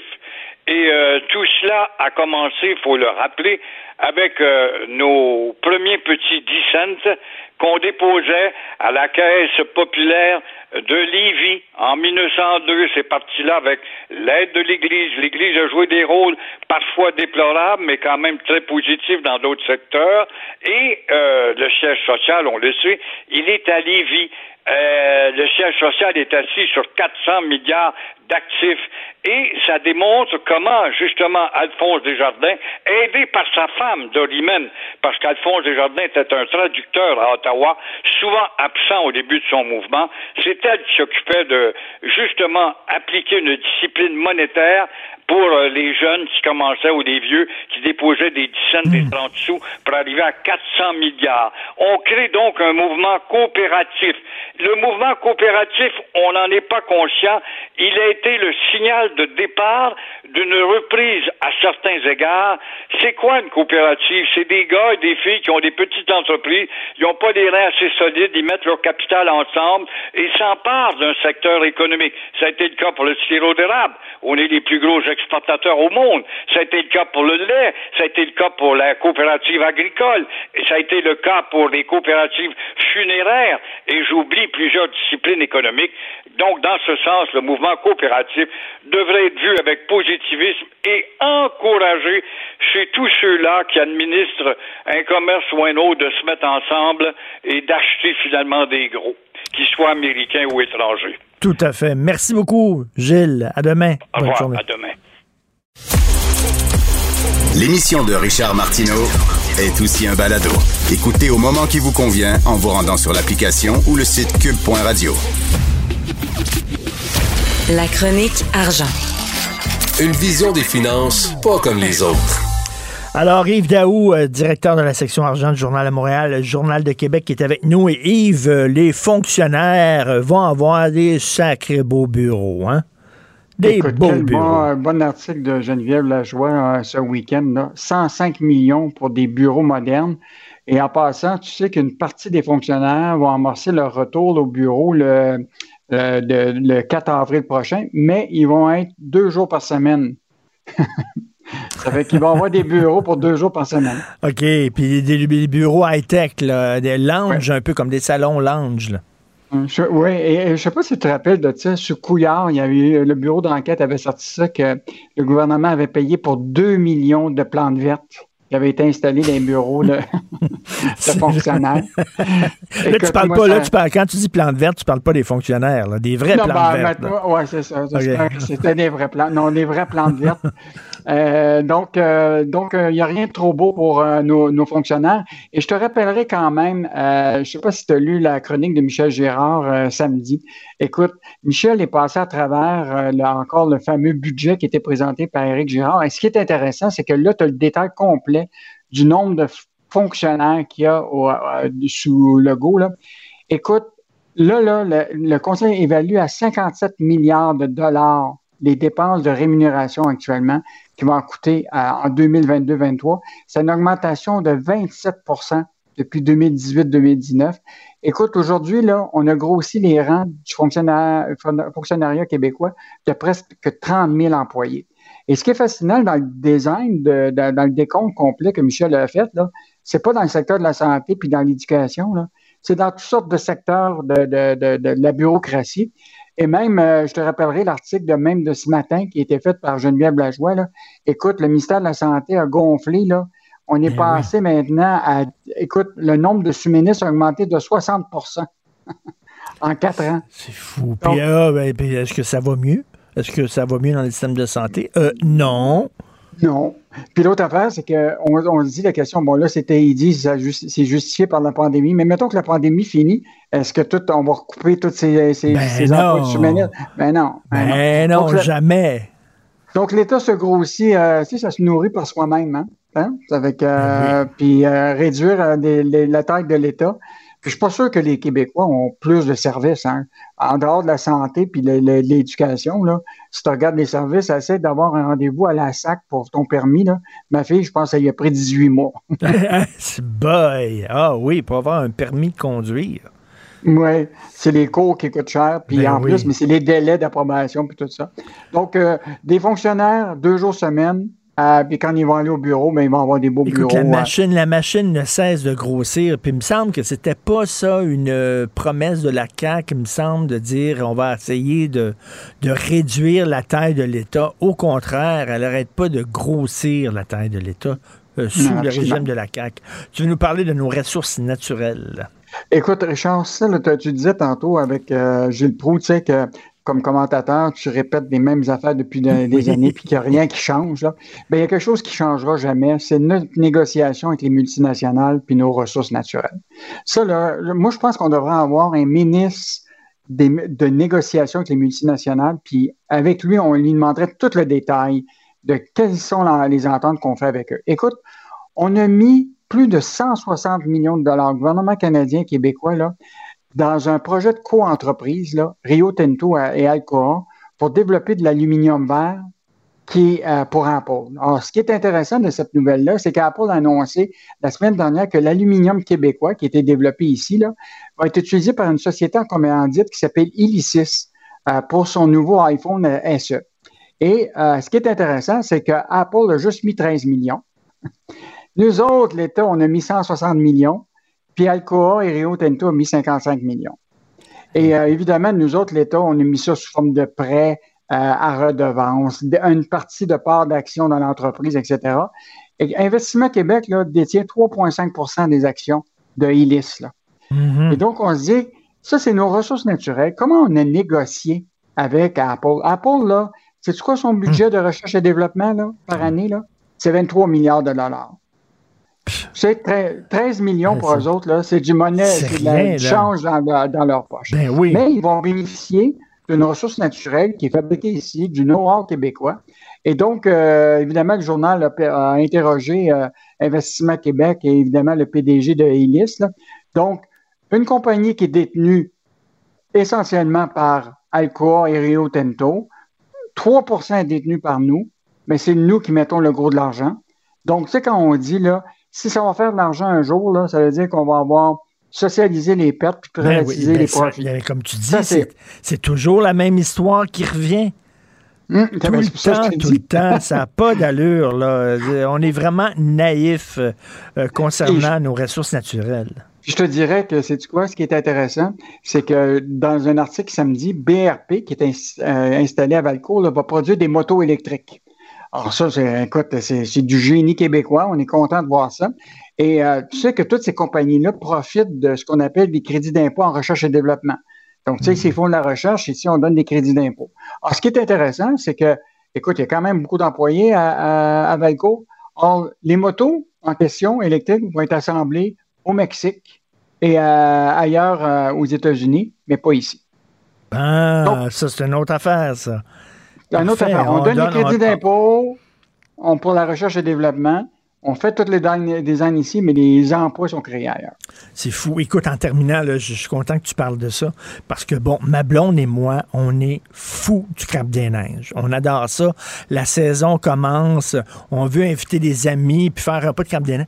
Euh, je pense qu'il va falloir hypothéquer la maison.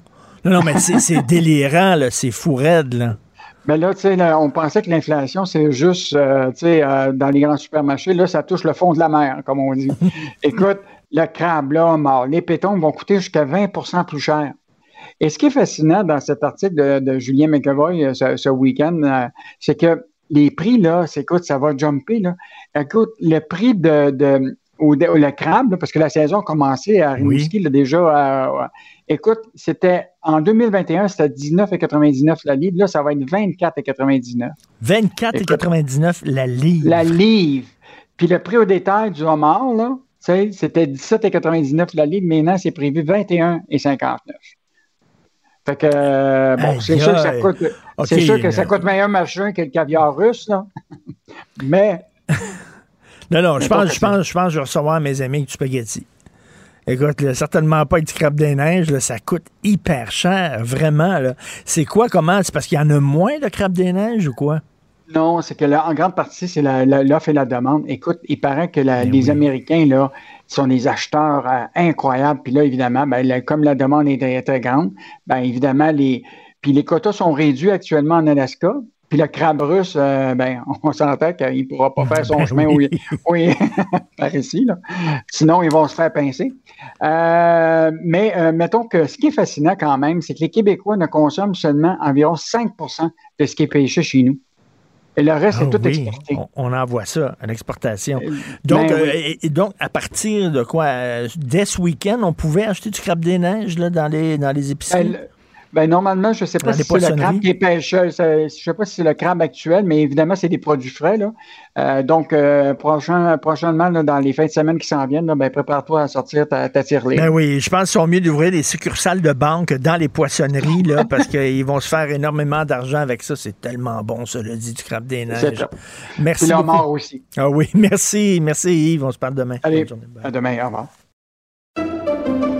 Pendant que votre attention est centrée sur cette voix qui vous parle ici ou encore là, tout près ici, très loin là-bas, ou même très, très loin. Celle de Desjardins Entreprises est centrée sur plus de 400 000 entreprises partout autour de vous. Depuis plus de 120 ans, nos équipes dédiées accompagnent les entrepreneurs d'ici à chaque étape pour qu'ils puissent rester centrés sur ce qui compte, la croissance de leur entreprise. IGA est fier de présenter l'émission À vos affaires. Pour économiser sur votre panier d'épicerie, surveillez les offres et promotions de la circulaire disponible à IGA.net chaque semaine. IGA, vive la bouffe et les bonnes affaires. Vous vous demandez si les plantes ressentent de la douleur? Ou encore, comment est-ce que les daltoniens voient le monde? Le balado en cinq minutes est pour vous. Explorez la science, l'actualité et l'histoire en un temps record. La Feu, en collaboration avec le gouvernement du Québec, est fière de propulser la série Balado en cinq minutes. Ne laissez pas les questions sans réponse plus longtemps. En cinq minutes, disponible sur l'application et le site cubradio.ca. Martino, même avec un masque, c'est impossible de le filtrer. Vous écoutez Martino. Cube Radio. Alors, euh, ce week-end, dans la presse, Paul Journet a publié un texte très intéressant, un long texte avec beaucoup de chiffres sur le définancement de nos forces armées. Écoutez, je vais vous citer certains extraits du texte. Les forces canadiennes sont à bout de souffle. Il manque environ 5000 membres réguliers, 6000 réservistes et parmi ceux en poste, plus de 10 000 sont malades, blessés ou ils sont pas assez formés, donc euh, non disponibles pour partir en mission. Euh, on n'a pas encore remplacé nos avions chasseurs CF-18 qui sont vieux de 40 ans. On n'a pas acheté de système de défense antiaérienne et on est un des pays euh, développés qui euh, donne le moins d'argent, qui investit le moins d'argent dans ses dépenses militaires. On est 25e derrière la Grèce, la Croatie, l'Estonie, la Lettonie, la Lituanie, la Pologne. C'est assez hallucinant. Nous allons parler avec M. Michel Drapeau. Vous connaissez bien, colonel à la retraite et avocat en droit militaire Bonjour, M. Drapeau. Euh, bonjour à vous. Ça va pas bien, mais ça, ça date de plusieurs années. On parlait de défendre de police. Arrêter de. Il faut définancer la police, mais ça fait longtemps qu'on définance les forces armées. Effectivement, puis euh, malheureusement, mais c'est pire que ça. On, sait tous au fait des problèmes de leadership qu'il y a au sein des forces avec la crise d'inconduite sexuelle, le nombre de généraux qu'on a perdus suite à ça. Alors, les forces présentement un problème de recrutement, un problème de retention et un problème de leadership au plus haut niveau. Et en surplus de tout ça, euh, la, marine canadienne qui fait pratique est, euh, présentement euh, pas en service. Il y a tellement de bâtiments qui attendent d'être remplacés. ça ne fait pas d'elle au fait une marine qui est capable de faire face. Aux défis. Alors, c'est tout un programme, mais pire encore, puis je pense que vous avez mis le doigt dessus, c'est le nombre d'effectifs. Alors, ah la force régulière, présentement, c'est 65 000, mais une fois que vous enlevez les 10 000 qui sont blessés ou qui ne sont pas capables d'être déployés, ce genre de choses-là, euh, et puis ceux qui attendent une libération. Alors, pour un pays de 42 millions, euh, on ne va pas loin avec 65 euh, 000 personnes. 65 000, ce n'est pas de l'armée, c'est les trois forces. C'est la marine, l'aviation et, et, et l'armée. Alors, nous sommes, euh, on traîne, on traîne à la Croatie, qui est un tout petit pays, un, pays qui n'a pas certainement la, richesse de la population du Canada. Alors, il y a, tout un processus de, refinancement, mais c'est pas seulement une question d'argent, c'est une question qu'il faut qu'on aille chercher, gonfler les effectifs de la force régulière et de la force euh, de la réserve. On a un avertissement présentement qui se passe avec l'Ukraine et euh, qu'on s'en serve et qu'on s'en serve maintenant pour se préparer au cas qu'il y quelque chose de plus grave, plus étendu qui se manifeste dans les mois, dans les années qui vont venir. Et là, lorsqu'on est membre de l'OTAN, il faut investir 2% de notre PIB euh, dans l'OTAN. Et là, au Canada, on investit seulement, on donne seulement 1,4% de notre PIB. Donc, même comme membre de l'OTAN, on fait partie des cancres. Euh, on a envoyé des armes létales en, euh, en Ukraine, mais il nous en manque. Hein. On est déjà en train de gratter nos fonds de tiroir. Dire, au point de vue des, avions, ça marche pas. Au point de vue des armes, on en pas assez au point de vue des effectifs, au point de vue de l'argent. Il n'y a rien qui va. C'est quoi, là? Pendant longtemps, on a été. Euh, on pensait qu'on était des scouts au Canada, on n'avait pas besoin d'armée. On, dépensait sur toutes sortes de choses. On est rendu avec un quartier général avec 20 000 personnes pour contrôler 65 000 réguliers. Ça n'a aucun sens. Euh, tout le, leadership des forces ne fait aucun sens aussi, avec des crises telles que, je parle d'inconduite sexuelle, mais c'est quelque chose qui aurait dû être réglé rapidement, effectivement, pour une armée qui se veut disciplinée, qui se veut professionnelle et ce genre de choses-là. Mais souvent, on se sert du barème des dollars pour être capable de quantifier la capacité, la préparation d'une armée. Mais c'est pas seulement qu'une question d'argent, comme je mentionnais.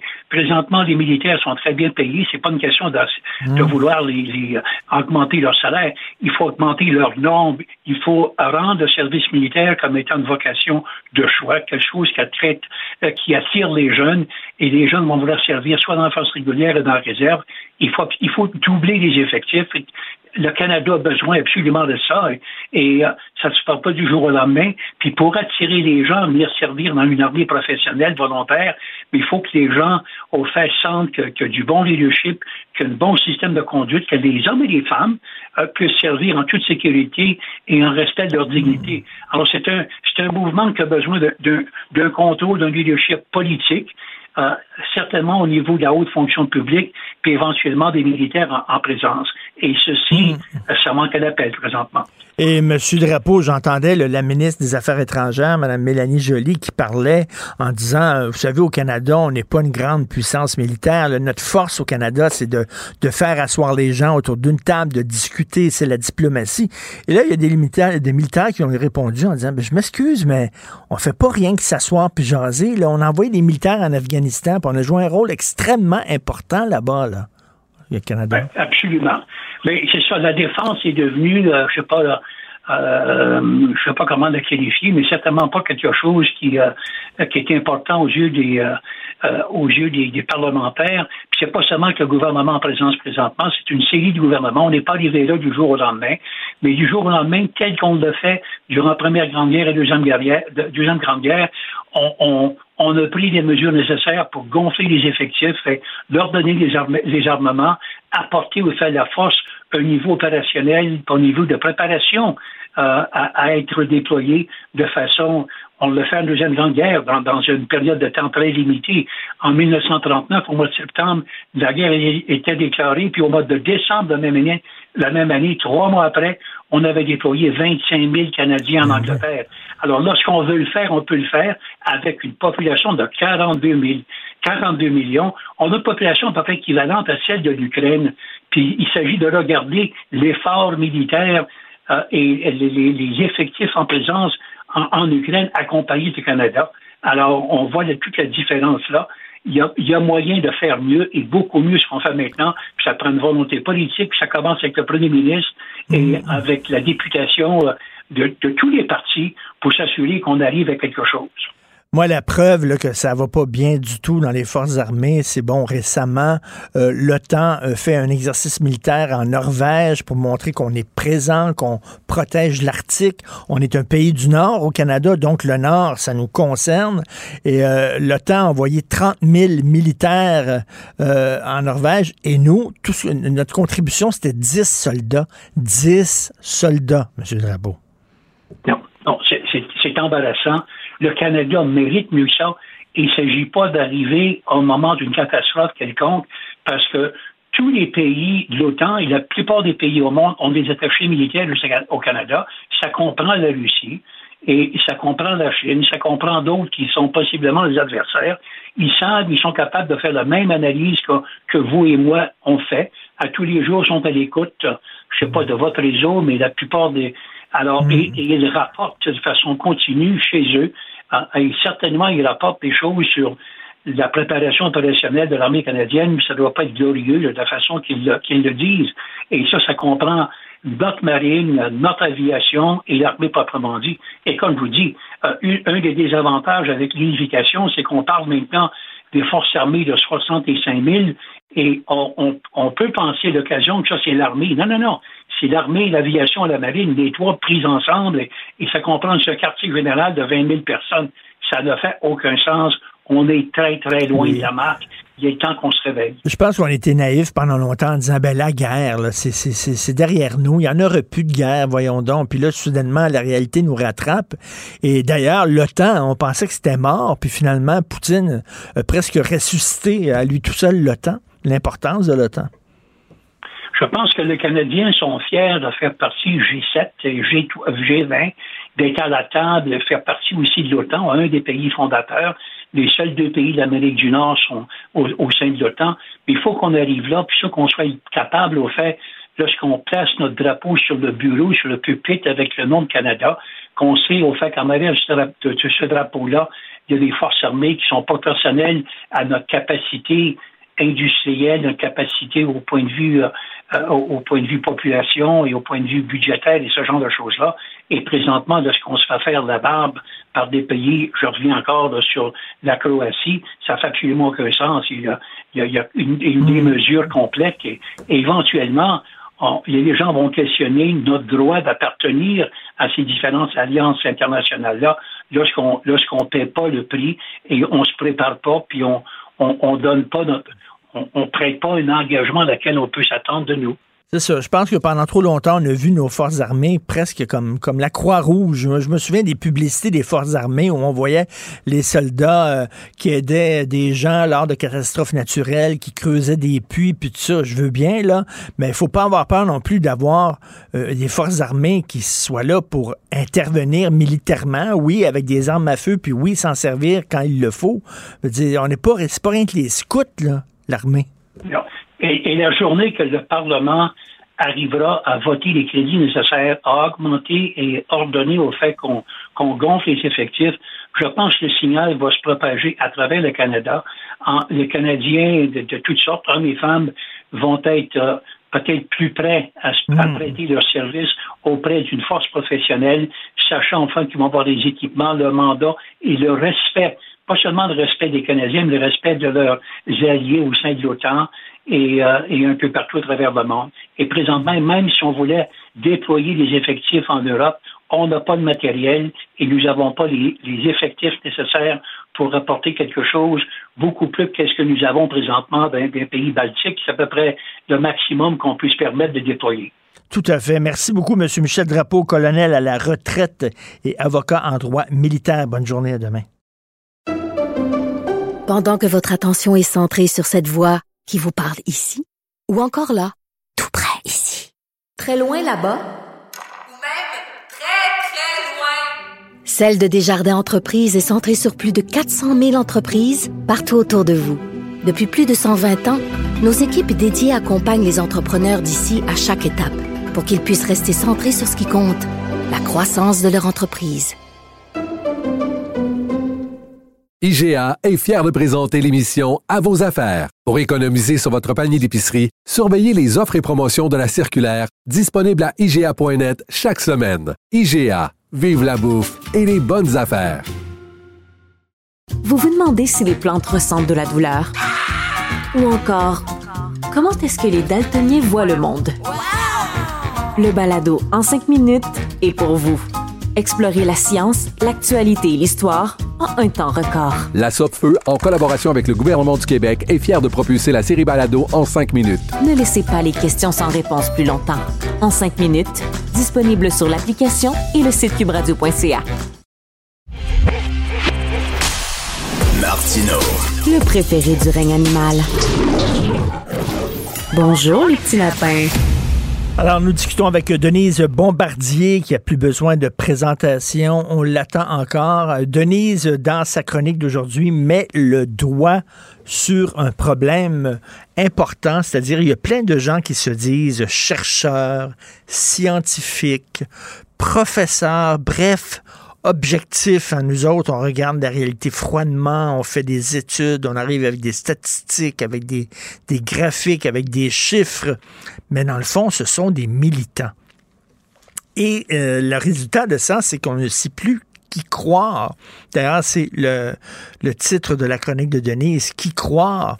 Parce que oui, il y a des recherches qui sont euh, euh, objectives, fondées, sérieuses, mais il y en a d'autres où c'est vraiment n'importe quoi, surtout dans le domaine des sciences molles, hein, sociologie, tout ça, où c'est un peu n'importe quoi. Et là, nous, bon, on se sent un peu perdu là-dedans qu'est-ce qui est une recherche sérieuse, qu'est-ce qui n'en est pas, euh, où sont les vrais chercheurs et qui est finalement un simple militant? Euh, Denise, bonjour.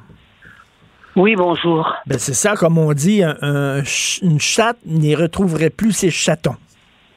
Oui, c'est ce que j'ai écrit. Hein. Mais le problème, c'est écoutez, là, euh, ben, je ne parle pas souvent de ça. Vous savez que je suis sociologue de formation, j'ai un doctorat en sociologie. Alors moi, quand on parle des sciences, les sciences molles, ce sont les sciences humaines. Hein. Les, les, les, séances dures, euh, c'est autre chose.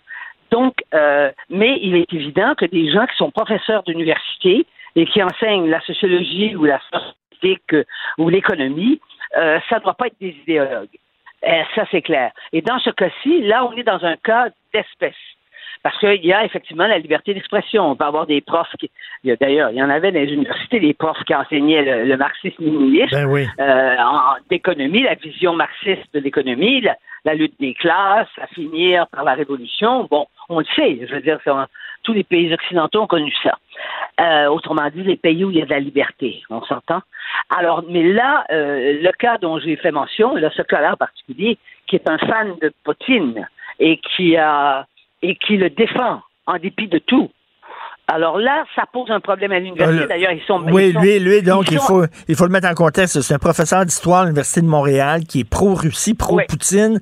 Alors là, on dit, est-ce qu'on le garde? Cela dit, il a droit à sa liberté d'expression. Euh, qu'est-ce qu'on fait avec ça? Oui, mais est-ce que. Oui. Mais là, vous savez, les, Poutine est un criminel, criminel de guerre, déclaré criminel de guerre par l'ensemble des, pays euh, où, on pratique la liberté et par les nations, les, je veux dire les Nations Unies aussi. Le secrétaire général des Nations Unies a quand même eu son mot à dire. Là, ça pose un vrai problème. Maintenant, c'est vrai qu'on peut exprimer, mais là, on n'est plus dans le même cas de figure. On est dans le cas de figure de quelqu'un qui dit qu'il va faire la partition, il va faire, euh, il va faire la Corée du Nord et la Corée du Sud, ça va être son modèle pour l'Ukraine, et il dit surtout que, et il a déclaré, lui, il tue. Ça ne le dérange pas de tuer. Et d'ailleurs, il tue beaucoup plus de gens que les statistiques nous le disent actuellement. Alors, des gens qui défendent Poutine vont utiliser les statistiques de la Russie. Or, on sait de toute façon que l'armée russe est en déroute sur le territoire, en, Ukraine. Ils ont pas, ils ont, ils ont, les Ukrainiens se, battent tellement, et on sait aussi à à à quelles horreurs, à quelles horreurs se livre, se livre, se livre Poutine. Hein, quand on pense qu'il a, entre autres, c'est un détail, vous me direz un détail, entre autres, il, a, il, y a, des milliers d'enfants d'Ukraine qui ont été qui ont été, euh, qui étaient, bon, dans des orphelinats. Ils les ont transférés actuellement, ils les ont envoyés, en, ils les ramènent en Russie. Hmm. Comprenez-vous, mais pas de parents, là, pour, pour euh, je sais pas, être adoptés ou... Euh, et ça, c'est des décisions. C'est pas quelqu'un sur le terrain qui prend des décisions comme ça. Tout se prend d'en haut. Alors, avec quelqu'un qui défend ça, hein, on peut, on peut, on peut se dire qu'est-ce qu'ils vont faire avec. Évidemment, il peut, mais, mais il est déconsidéré. Mais c'est vrai, euh, je, je, le constate. C'est vrai que quand on fait des enquêtes, comme l'enquête bidon qu'on fait des professeurs de Concordia et, de, parce que moi j'ai vu, j'ai vu, j'ai vu là, le, processus puis la méthodologie. Ils cherchaient des étudiants qui se plaignaient puis qui disaient qu'on était des, des fascistes. Puis ah non, non, non, mais il faut, là, encore, il faut expliquer. C'est une enquête que fait l'Université Concordia, supposément sur les effets néfastes de la loi 21 sur la laïcité. Oui, exactement, auprès des étudiants. Alors, ils ont pris des étudiants qui leur ont dit qu'ils ne comprenaient pas pourquoi on parlait français. Et c'est pas seulement euh, Concordia, c'est le prof de McGill, là. C'est ce sont des universitaires des deux universités. Et, et, donc, ils envoient ça comme étant une, une mais la méthodologie là-dedans, c'est quoi? On, voit bien que la méthodologie, c'était d'aller chercher des gens, des étudiants qui étaient d'accord avec, avec leur hypothèse à eux. Alors donc, et ce qui est gênant, c'est que nos journaux les ont pris aussi. Hein, le journal, euh, euh, Le Devoir et Radio-Canada a, dit ça vient des professeurs d'université. Alors, en ce sens-là, je dis, ma chronique ce matin s'appelle euh, Qui croire? Ben, il faut aller voir qui sont les gens qui nous font des enquêtes comme ça. Et c'est sûr que ça déconsidère l'université et ça prouve une chose, c'est que quand tu dis je suis professeur d'université, mm. ça te donne un statut social, n'est-ce pas? Et ça te donne, ça te, ça te définit. On, ne s'attend pas à ce que des professeurs d'université viennent faire l'éloge de Poutine pour dire que c'est un, que c'est un très, très grand euh, il est formidable. Et il, a, parlé, il parle de Poutine comme, euh, comme on a parlé. Mais, mais Denise, voilà, voilà pourquoi on a vu pendant la pandémie que des gens qui remettaient en question euh, certains scientifiques, parce que ça, ça alimente le scepticisme, ça alimente le cynisme. il, y a, tellement d'études bidons qui circulent qu'à un moment donné, les gens ne croient plus en rien. Non, mais ce que je dis, c'est que vous pouvez être un universitaire et être complètement euh, être complètement fourbe, complètement aveuglé par l'idéologie. Ça ne, ça ne te, si tu n'as pas une éthique de comportement, une éthique qui correspond à ta fonction, eh bien, à ce moment-là, tu peux faire n'importe quoi et tu te et, tu te, te, tu te présentes avec ton statut social plus élevé que, les, que, que le statut social de la, majorité des gens. Les universitaires, c'est quand même pas des hein, c'est quand même pas des ils lavent pas les planchers, quoi. Et, et, et donc, il faut il faut faire attention et se dire que on peut être aussi intelligent, c'est-à-dire intelligent dans la mesure où l'intelligence, ce serait d'être capable d'entrer à, l'université, quoi, puis faire un cours universitaire.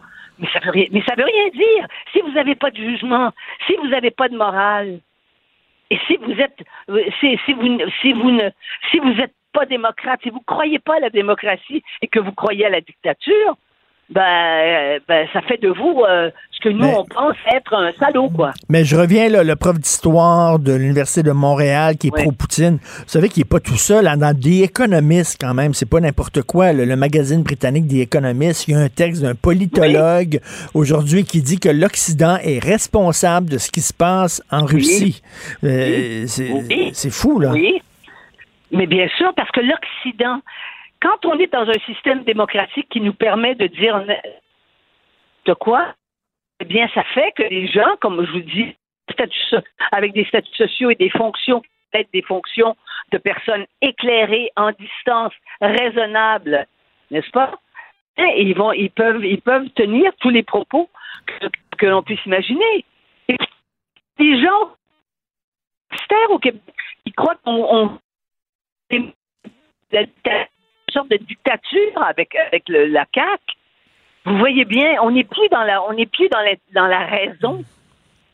On n'est plus dans la raison. Et il y, a même des journalistes, des fois, là, qui euh, euh, sont plus des ben militants que des journalistes. Et c'est, euh, des fois, on voit les sondages, les gens ont de moins en moins confiance aux médias traditionnels, mais des fois, souvent, il y a des textes dans les médias traditionnels qui étaient biaisés, là. Non, puis il y a des journaux qui ont des orientations, on le sait, on a des on le sait, on est entouré de woke. On le sait, hein? On est entouré de woke. Ce qui fait que d'ailleurs, euh, hier soir, c'était pas la, la, soirée des Oscars, c'est la soirée des woke. Ben oui. non, c'était. Hein, c'était ça. Hein? C'était que les minorités et qu'on se plaignait et que c'était des. Il y avait que des. Euh, euh, il y avait que, que, que des gens qui pourquoi vous gagnez un prix? Vous êtes, euh, je, vous, change pas de sujet, là. il y a quelque chose qui est lié. Vous savez, celle qui a gagné le, prix de directrice Pourquoi qu'elle est venue nous dire qu'elle était queer? Hein? Pourquoi? Hmm. Elle n'a pas gagné son prix. Non, non, mais hier, non, non, hier, c'était, c'était la célébration de la diversité et des minorités. Voilà culturelles, religieuses, ethniques et tout ça. Oui. Et, euh, et même, mais même Denise. Mais si elle avait dit, attends, oui, attendez. Si elle avait dit, je suis heureuse parce que je suis blanche et, et, et je suis hétéro. Je vous dis, je suis blanche et je suis hétéro et ça me fait du bien de gagner un prix. Est-ce que, vous voyez un peu ce qui se Ben oui, non, non. Et, euh, ça, devrait être une soirée des Oscars qui euh, euh, récompense le, talent, le talent. Pas, pas avec qui tu couches, pas ta race, pas ta religion, le talent. Et c'est tout. là, ça fait longtemps que c'est pas ça, de, plus en plus avec les Oscars, là, euh, malheureusement. Euh, mais, mais, effectivement, vous mettez le doigt sur un problème, là, c'est que là, on ne sait plus qui dit vrai, qui dit faux, parce qu'avec toutes les recherches, on est abreuvé d'experts, euh, et là, on, se perd, puis les experts aussi se contredisent et tout ça, puis il y a des, y a des experts sérieux, il y a des experts, ce sont des militants. Oui. Et il y a des professeurs qui se spécialisent, par exemple, dans l'histoire de Russie, puis qui vont passer cinq, six, sont allés passer cinq ans, dix ans en, Russie, euh, avec euh, des, euh, en étant reçus comme des universitaires, en ayant, vous pensez pas qu'on les, pensez pas qu'on leur fait la cour quand ils font ça? Et comme par hasard, c'est ceux qui reviennent puis qui disent que la Russie, c'est un que la Russie puis que Poutine c'est un c'est un, un, homme d'État extraordinaire qu'il a une vision du monde et tout mais il y a aussi derrière ce que ça coûte à la Russie pour euh, parce que vous savez, il y a des gens qui ne les cadeaux, les, honneurs et l'argent, mm. euh, ce sont trois choses qui font que les gens perdent leur principe. Oui, tout à fait. Merci beaucoup. C'est une excellente chronique. Donc, euh, ça s'intitule Qui croire? C'est dans le journal aujourd'hui. Merci, Denise. Bonne journée. On se reparle vendredi. Bonne oui, journée. Oui, au revoir. Au revoir. Pendant que votre attention est centrée sur vos urgences du matin, vos réunions d'affaires du midi, votre retour à la maison ou votre emploi du soir, celle de Desjardins Entreprises est centrée sur plus de 400 000 entreprises à toute heure du jour. Grâce à notre connaissance des secteurs d'activité et à notre accompagnement spécialisé, nous aidons les entrepreneurs à relever chaque défi pour qu'ils puissent rester centrés sur ce qui compte, le développement de leur entreprise. IGA est fier de présenter l'émission À vos affaires. Pour économiser sur votre panier d'épicerie, surveillez les offres et promotions de la circulaire disponible à IGA.net chaque semaine. IGA, vive la bouffe et les bonnes affaires. Vous vous demandez si les plantes ressentent de la douleur? Ou encore, comment est-ce que les daltoniens voient le monde? Le balado en cinq minutes est pour vous. Explorez la science, l'actualité et l'histoire en un temps record. La Feu, en collaboration avec le gouvernement du Québec, est fière de propulser la série Balado en cinq minutes. Ne laissez pas les questions sans réponse plus longtemps. En cinq minutes, disponible sur l'application et le site cubradio.ca. Martino. Des fois, quand on se sent contrarié, ben c'est peut-être parce qu'il touche à quelque chose.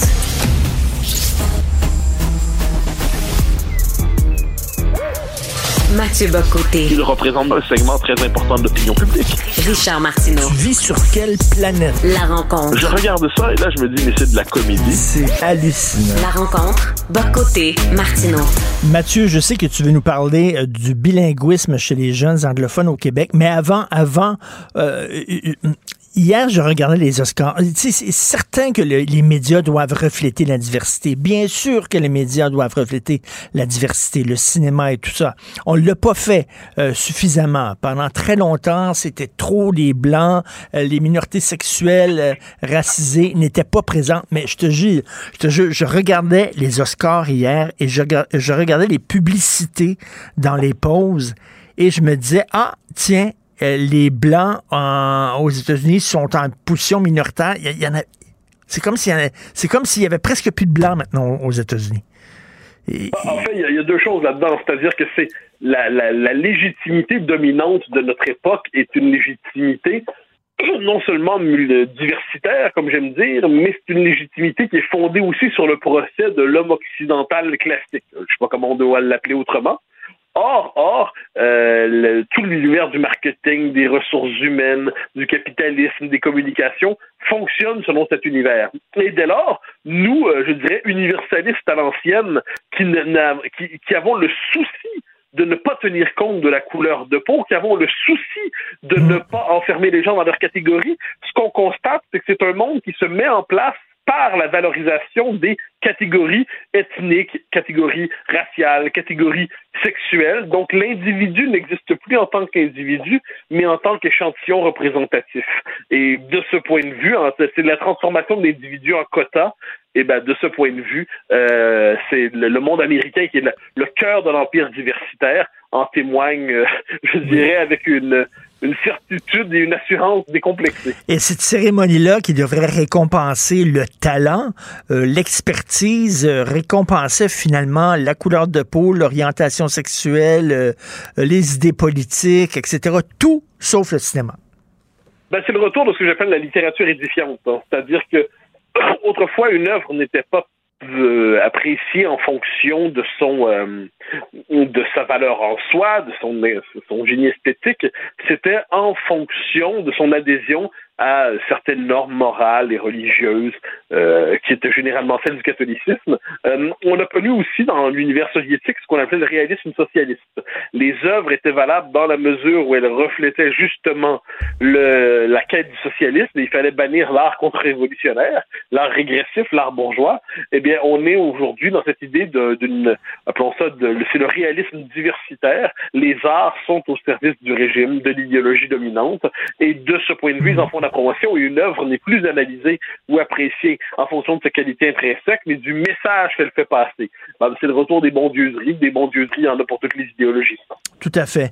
Euh, ça fait des années qu'on nous dit que les jeunes anglophones qui sont restés au Québec, le sucre, les, les autres sont partis, ceux qui ne voulaient rien savoir du français, mais qu'on nous dit que non, les anglophones sont très, très, très bilingues en très forte majorité.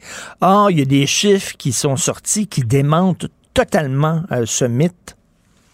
Ah oui, c'est le moins qu'on puisse dire. Hein. Et là, c'est une espèce de... En fait, ce sont tous les mythes associés à la loi 101 qui se décomposent devant nous. La loi 101 qui était, puis qui est une grande loi qui assurait le statut du français, qui, qui devait en faire langue, le, français langue commune, qui devait poser même, qui, ne devait se déployer pleinement dans l'indépendance du Québec. Moi, j'aime oublié que pour le docteur, le docteur Lorrain, c'était ça. Eh bien, aujourd'hui, on voit à quel point elle a été ses limites, à quel point elle a été une illusion à bien des égards, et plusieurs mensonges qu'on se comptait à nous-mêmes pour nous faire croire qu'on progressait collectivement. ben, se décompose sous nos yeux.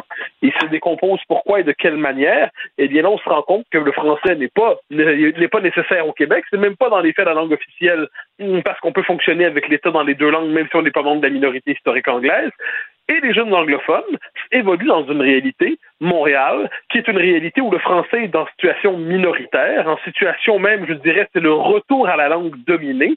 Et bien, de ce point de vue, pourquoi ferait-il un effort, un effort pour apprendre cette langue? D'autant que toute l'idéologie dominante aujourd'hui présente le français comme une langue coloniale dominatrice, euh, ce que ne serait pas l'anglais apparemment, ce qui est original comme idée. Et euh, ça serait une langue qui aurait écrasé les Autochtones, une langue qui aurait écrasé les Amérindiens, qui écraserait la diversité. Et de ce point de vue, il y a une forme, le français est connoté négativement aujourd'hui dans les jeunes générations, mais on met ça tout ensemble et on voit le résultat c'est que la jeune génération anglophone n'évolue tout simplement pas dans les codes du Québec français et euh, mais, sa maîtrise de la langue, dès qu'il faut la vérifier, on constate qu'il y avait de grandes légendes comme quoi ça fonctionnait. Eh bien, la réalité des choses, c'est que c'est pas le cas. Ben oui, on a dit euh, qu'on ne peut pas euh, faire euh, mettre trop de, cours en français dans les cégeps anglophones parce que les cégepiens anglophones ne comprendraient pas ce que dit le prof parce qu'ils n'ont pas une maîtrise suffisante du français. Donc, ça dément totalement ce qu'on nous dit depuis des années. Oui, moi j'aurais envie de leur dire, il paraît qu'on peut aller dans le cégep d'une autre langue officielle, comme on dit au Canada, pour apprendre euh, pour apprendre la langue. Mais on dit on pourrait inviter tous les cégepiens anglophones à venir au cégep français pour apprendre le français. Ce serait original comme démarche, ce serait original comme manœuvre et comme méthode, mais je crains hélas que ça ne demeure que souhait, que ça ne demeure que souhait euh, un peu un peu flottant. Mais ce qui est certain, c'est que là, la question linguistique se dévoile à nous dans toute sa réalité en ce moment tous les mensonges qu'on se comptait à nous-mêmes, des mensonges protecteurs, éclatent. Et devant cela, qu'est-ce qu'on se dit? On se dit, euh, qu'est-ce qu'on fait? Et pour l'instant, si on se fait au gouvernement caquiste, globalement, on ne fait pas grand-chose. Mais c'est une question de... La langue n'existe pas comme un enjeu désincarné. C'est une question de rapport de force économique, de rapport de force politique, de rapport de force idéologique, de rapport de force culturelle. Et de rapport de force, on l'a non seulement perdu, mais on y a renoncé de plus en plus depuis 25 ans environ. Et là, ben, comment reconstruire ce rapport de force? Je pense que c'est l'enjeu de toute pensée nationaliste sérieuse. Et euh, un des mythes qui est éclaté aussi, c'est que on a besoin du français pour euh, travailler à Montréal. On a besoin du français pour avancer aussi, avoir des promotions, se retrouver en haut de l'échelle sociale, que c'est plus comme avant. Maintenant, c'est en français que ça se passe. Mais Michael Rousseau a prouvé absolument pas. Euh, ça fait 14 ans qu'il est à Montréal, jamais parlé un mot du mot de français et ça ne pas, euh, ça, ça, ça lui a pas nuit, au contraire. Ah non, mais en fait, faut, faut, même dire une chose là-dessus. Le, monde dans lequel on se dessine, c'est un monde qui va produire des tonnes de petits Michael Rousseau. Alors, euh, pas nécessairement aussi millionnaire que lui, pas aussi bien situé en ce... Mais il est possible aujourd'hui d'être au sommet de la société sans interagir avec cette société. Euh, c'est le retour d'une logique coloniale. Il faut, dire les choses comme elles sont. À l'échelle de l'histoire, une élite qui fonctionne à l'abri de la société où elle fait fortune, c'est une élite coloniale. les mots sont là pour nommer les choses on est au Québec dans une situation néocoloniale. On s'était fait à croire qu'on ne l'était plus depuis les années, on peut dire 80-90, parce qu'on se faisait croire qu'on avait réussi globalement notre révolution tranquille, même si on avait échoué l'indépendance. Et là, ce qu'on voit aujourd'hui, c'est a échoué l'indépendance, mais tous nos gains circonstanciels se défont les uns après les autres. Et eh ben, on constate que cette élite néocoloniale se reconstitue. Et avec cette espèce de, de peuple traité comme une collection de bouseux tarés un peu trop bleus que sont les Québécois francophones et qui sont de nouveau traités finalement comme des étrangers en leur propre pays. Euh, l'histoire est cyclique de son point de vue pour les peuples qui prennent pas en main leur indépendance. Alors, euh, tu avais vu, toi, euh, les, les, les commentaires là, dans, dans, le National Post de, de, de gens qui commentaient le passage de Michael Rousseau devant la commission des, des, des langues officielles bon, j'en parle aujourd'hui dans ma chronique, mais écoute, c'est d'un racisme hallucinant contre les Québécois francophones. Bien, bien sûr, nous sommes de trop. Nous sommes la tâche. C'est-à-dire, le Canada s'est construit comme l'idée, c'est sur le modèle de l'anglo-diversité. Ensuite, sous cette anglo-diversité, il y a de la place pour une diversité folklorique, c'est la diversité du multiculturalisme canadien. Mais il n'y a pas de place pour cette différence fondatrice, fondamentale, qui est celle du peuple québécois, qui prétend organiser ses normes culturelles, son système social à partir de son propre univers de culture, son univers de référence, son identité.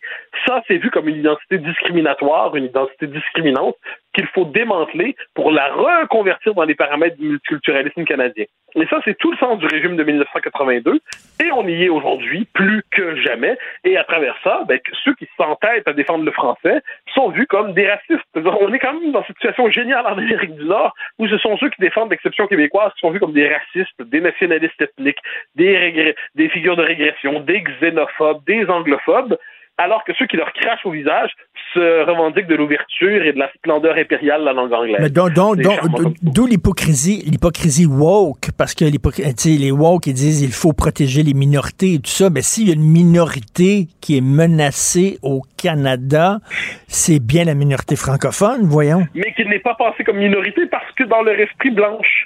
Et là, on est dans cette idée finalement que nous sommes l'expression de la majorité intolérante. Et eux, c'est drôle, s'appuyant sur l'Empire américain, ses catégories, sur l'univers, eux ne seraient pas dans une situation d'hégémonie. Donc euh, l'Empire américain serait finalement ceux qui se réclament de l'Empire américain, ces catégories sont des figures dominées et les Québécois francophones sont des figures dominantes. C'est ce qu'on appelle penser à l'extérieur de sa propre réalité. Mais cela dit, on, on a, on, je suis sûr qu'il y, aurait, il y avait un sondage. S'il y avait un sondage aujourd'hui sur euh, est-ce que vous voulez quitter le Canada, sur la souveraineté et tout ça, on serait à très grande majorité. On dit non, on veut rester dans ce pays-là. On veut rester dans un pays qui ne nous respecte pas et qui se fout de nous. Ben, c'est qu'on s'est habitué. donc, on, donc, on a, donc, on ne mérite que ça. Là. On, ne mérite que les baffes qu'on reçoit. À un moment donné, il faut se tenir debout. Ah, je poserais pas des choses comme ça. Moi, un, un peuple qui, à l'échelle de l'histoire, échoue son indépendance, a été dominé chez lui, en 95, à 61% des Québécois francophones ont voté oui. Faut juste, faut pas l'oublier. Le sujet historique interpellé par la question nationale, on est tous Québécois, il n'y a pas de doute là-dessus, mais le groupe historique interpellé par la question nationale au Québec a voté oui à 61% pour l'indépendance. Et ça a été bloqué a été bloqué par euh, une, espèce de minorité qui a, qui a voté sur le mode du, du, vote veto, hein, un bloc veto. Bon, c'est arrivé. On le sait, on l'a accepté, on a accepté les règles démocratiques. Il n'en demeure pas moins que perdre la répétition dans un système qui programme notre, notre disparition collective, ça finit par euh, limiter nos ressorts. Et puis là, ce qu'on voit aujourd'hui, c'est des Québécois qui se font croire qu'ils seront toujours là, mais ils vivent dans cette illusion toute. Et l'idée, c'est comment sortir de cette illusion réconfortante et renouer avec la réalité de notre fragilité collective, en prendre conscience et agir pour cela. Ça, on peine à le faire. En ce moment, la CAQ nous donne l'illusion de la force collective, alors que dans les faits, elle ne fait que gérer notre régression. Euh, Mathieu, en terminant deux minutes sur la politique internationale, Joe Biden a été très clair. Il a dit que Poutine est un boucher, un criminel de guerre et qu'il espère qu'il va perdre le pouvoir. Et là, Macron dit non, non, non, on dit pas ça, faut pas parler comme ça, etc. Je dis, comment ça? C'est un boucher? Point final. Ben, attends si je peux me permettre, les premiers à avoir dit on dit pas ça, c'est la Maison-Blanche. Hein. C'est-à-dire, euh, Biden a dit euh, il faut changer le régime, donc euh, Poutine est un, est un problème, il faut le tasser. Et la Maison-Blanche a corrigé Joe Biden. Je, je, dis ça comme ça, hmm. c'est quand même assez intéressant. C'est-à-dire, autrement dit, Joe Biden, un homme dont on ne doutera ni de la lucidité ni de la pleine vivacité intellectuelle, a, été, a, été, a été trop trop pardi, hein, ce qui est le propre d'un homme comme lui, et la Maison-Blanche l'a corrigé. Pour une raison simple, c'est que si on annonce en plus qu'on veut un, changement de régime à Moscou, bon ben, essayez de faire la paix dans les prochains temps avec ça dans le viseur. C'est, c'est, c'est... Alors moi, je, je trouve que là-dessus, finalement, le, celui qui est la figure responsable dans la crise en ce moment, c'est plus Macron que, que Biden, pour une raison simple, c'est que les, Européens euh, condamnent sans la moindre doute ce qui se passe en Ukraine, mais sont, aussi condamnés à, vivre sur ce continent-là. Ils en ressentent pleinement les effets, et de ce point de vue, ils essaient d'éviter le, la pousser vers l'extrême. Et on dirait que Joe Biden, dans un moment d'égarement, s'est permis une formule comme celle-là.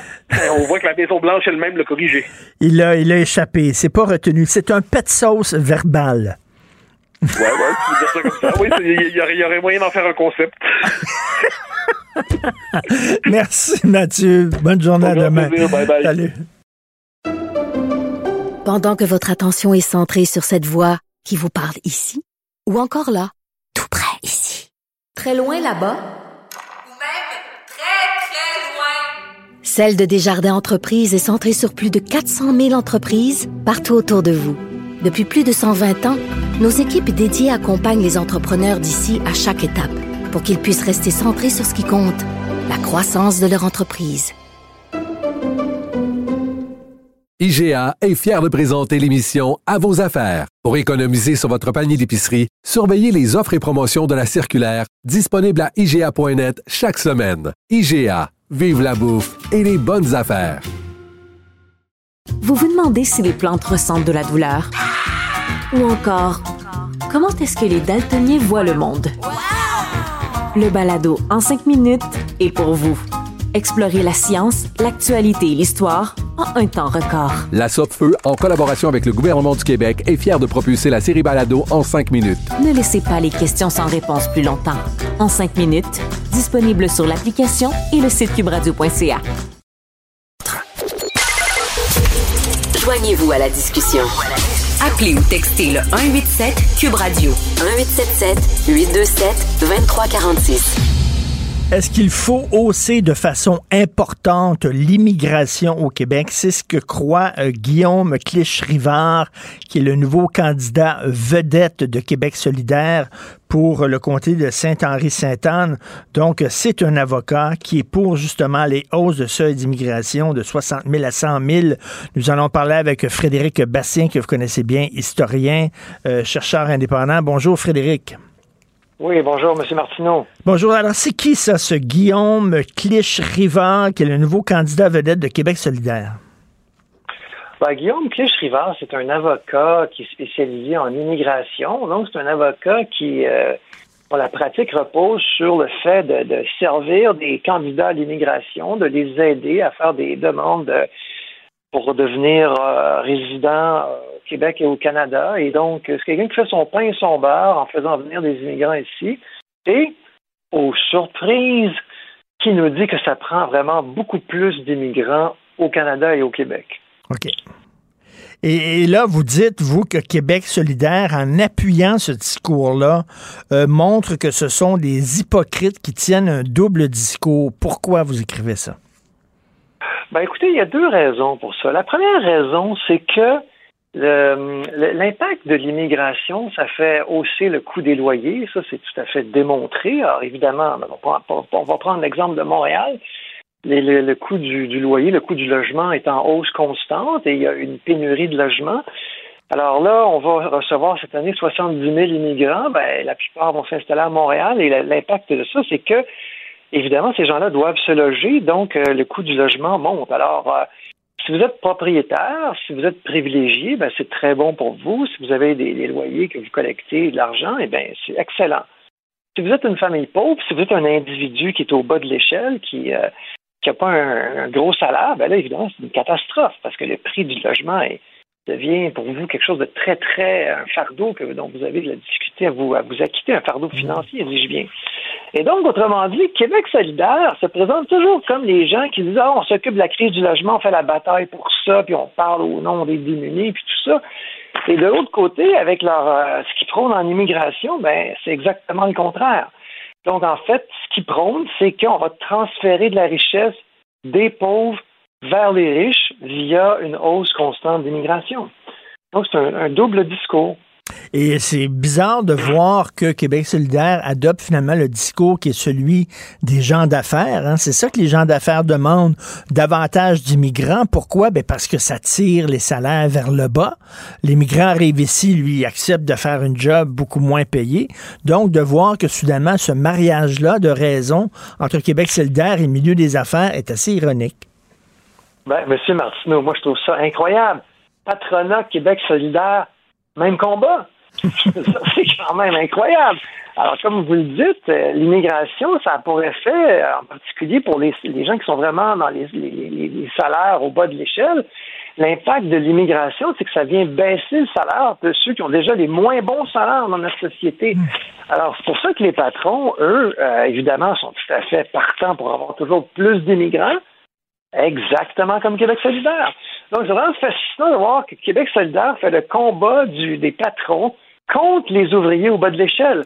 Et ces gens-là se présentent comme des, défenseurs des démunis, ceux qui sont toujours prêts à défendre la veuve et l'orphelin, etc. Et, moi, je pense qu'une autre contradiction, un autre double discours euh, qu'on voit de la part de Québec solidaire dans ce dossier-là, c'est, vous savez, Québec solidaire se dit indépendantiste, etc. Or, dans le dossier de l'immigration, Euh, la CAQ, au départ, en début de mandat, ce n'est plus le cas maintenant, mais en début de mandat, la CAQ a baissé l'immigration. Alors, qu'est-ce qu'a fait Québec solidaire, en, l'occurrence par la voix de Gabriel Nadeau-Dubois? Il a demandé au gouvernement fédéral de bloquer le hmm. gouvernement du Québec en disant empêcher le gouvernement du Québec de baisser les seuils d'immigration dans ses champs de compétences. C'est quand même incroyable, M. Hmm, Martineau. Hmm. Un chef de parti politique se dit dit au fédéral attaquez, le Québec, attaquez le provincial, envahissez les champs de compétences et s'il vous plaît, pouvez-vous paralyser, pouvez-vous euh, baïonner, pouvez-vous ligoter le gouvernement du Québec, pouvez-vous envahir ces, ces champs de compétences? Je veux dire, c'est hallucinant, c'est un manque de loyauté totale envers le peuple québécois. Hum, mais derrière aussi le discours de Québec solidaire, euh, c'est cette idée qui veut que la solution miracle à la pénurie de main-d'œuvre au Québec, c'est davantage d'immigrants. Et ça, ça a été démontré totalement faux par certains chercheurs.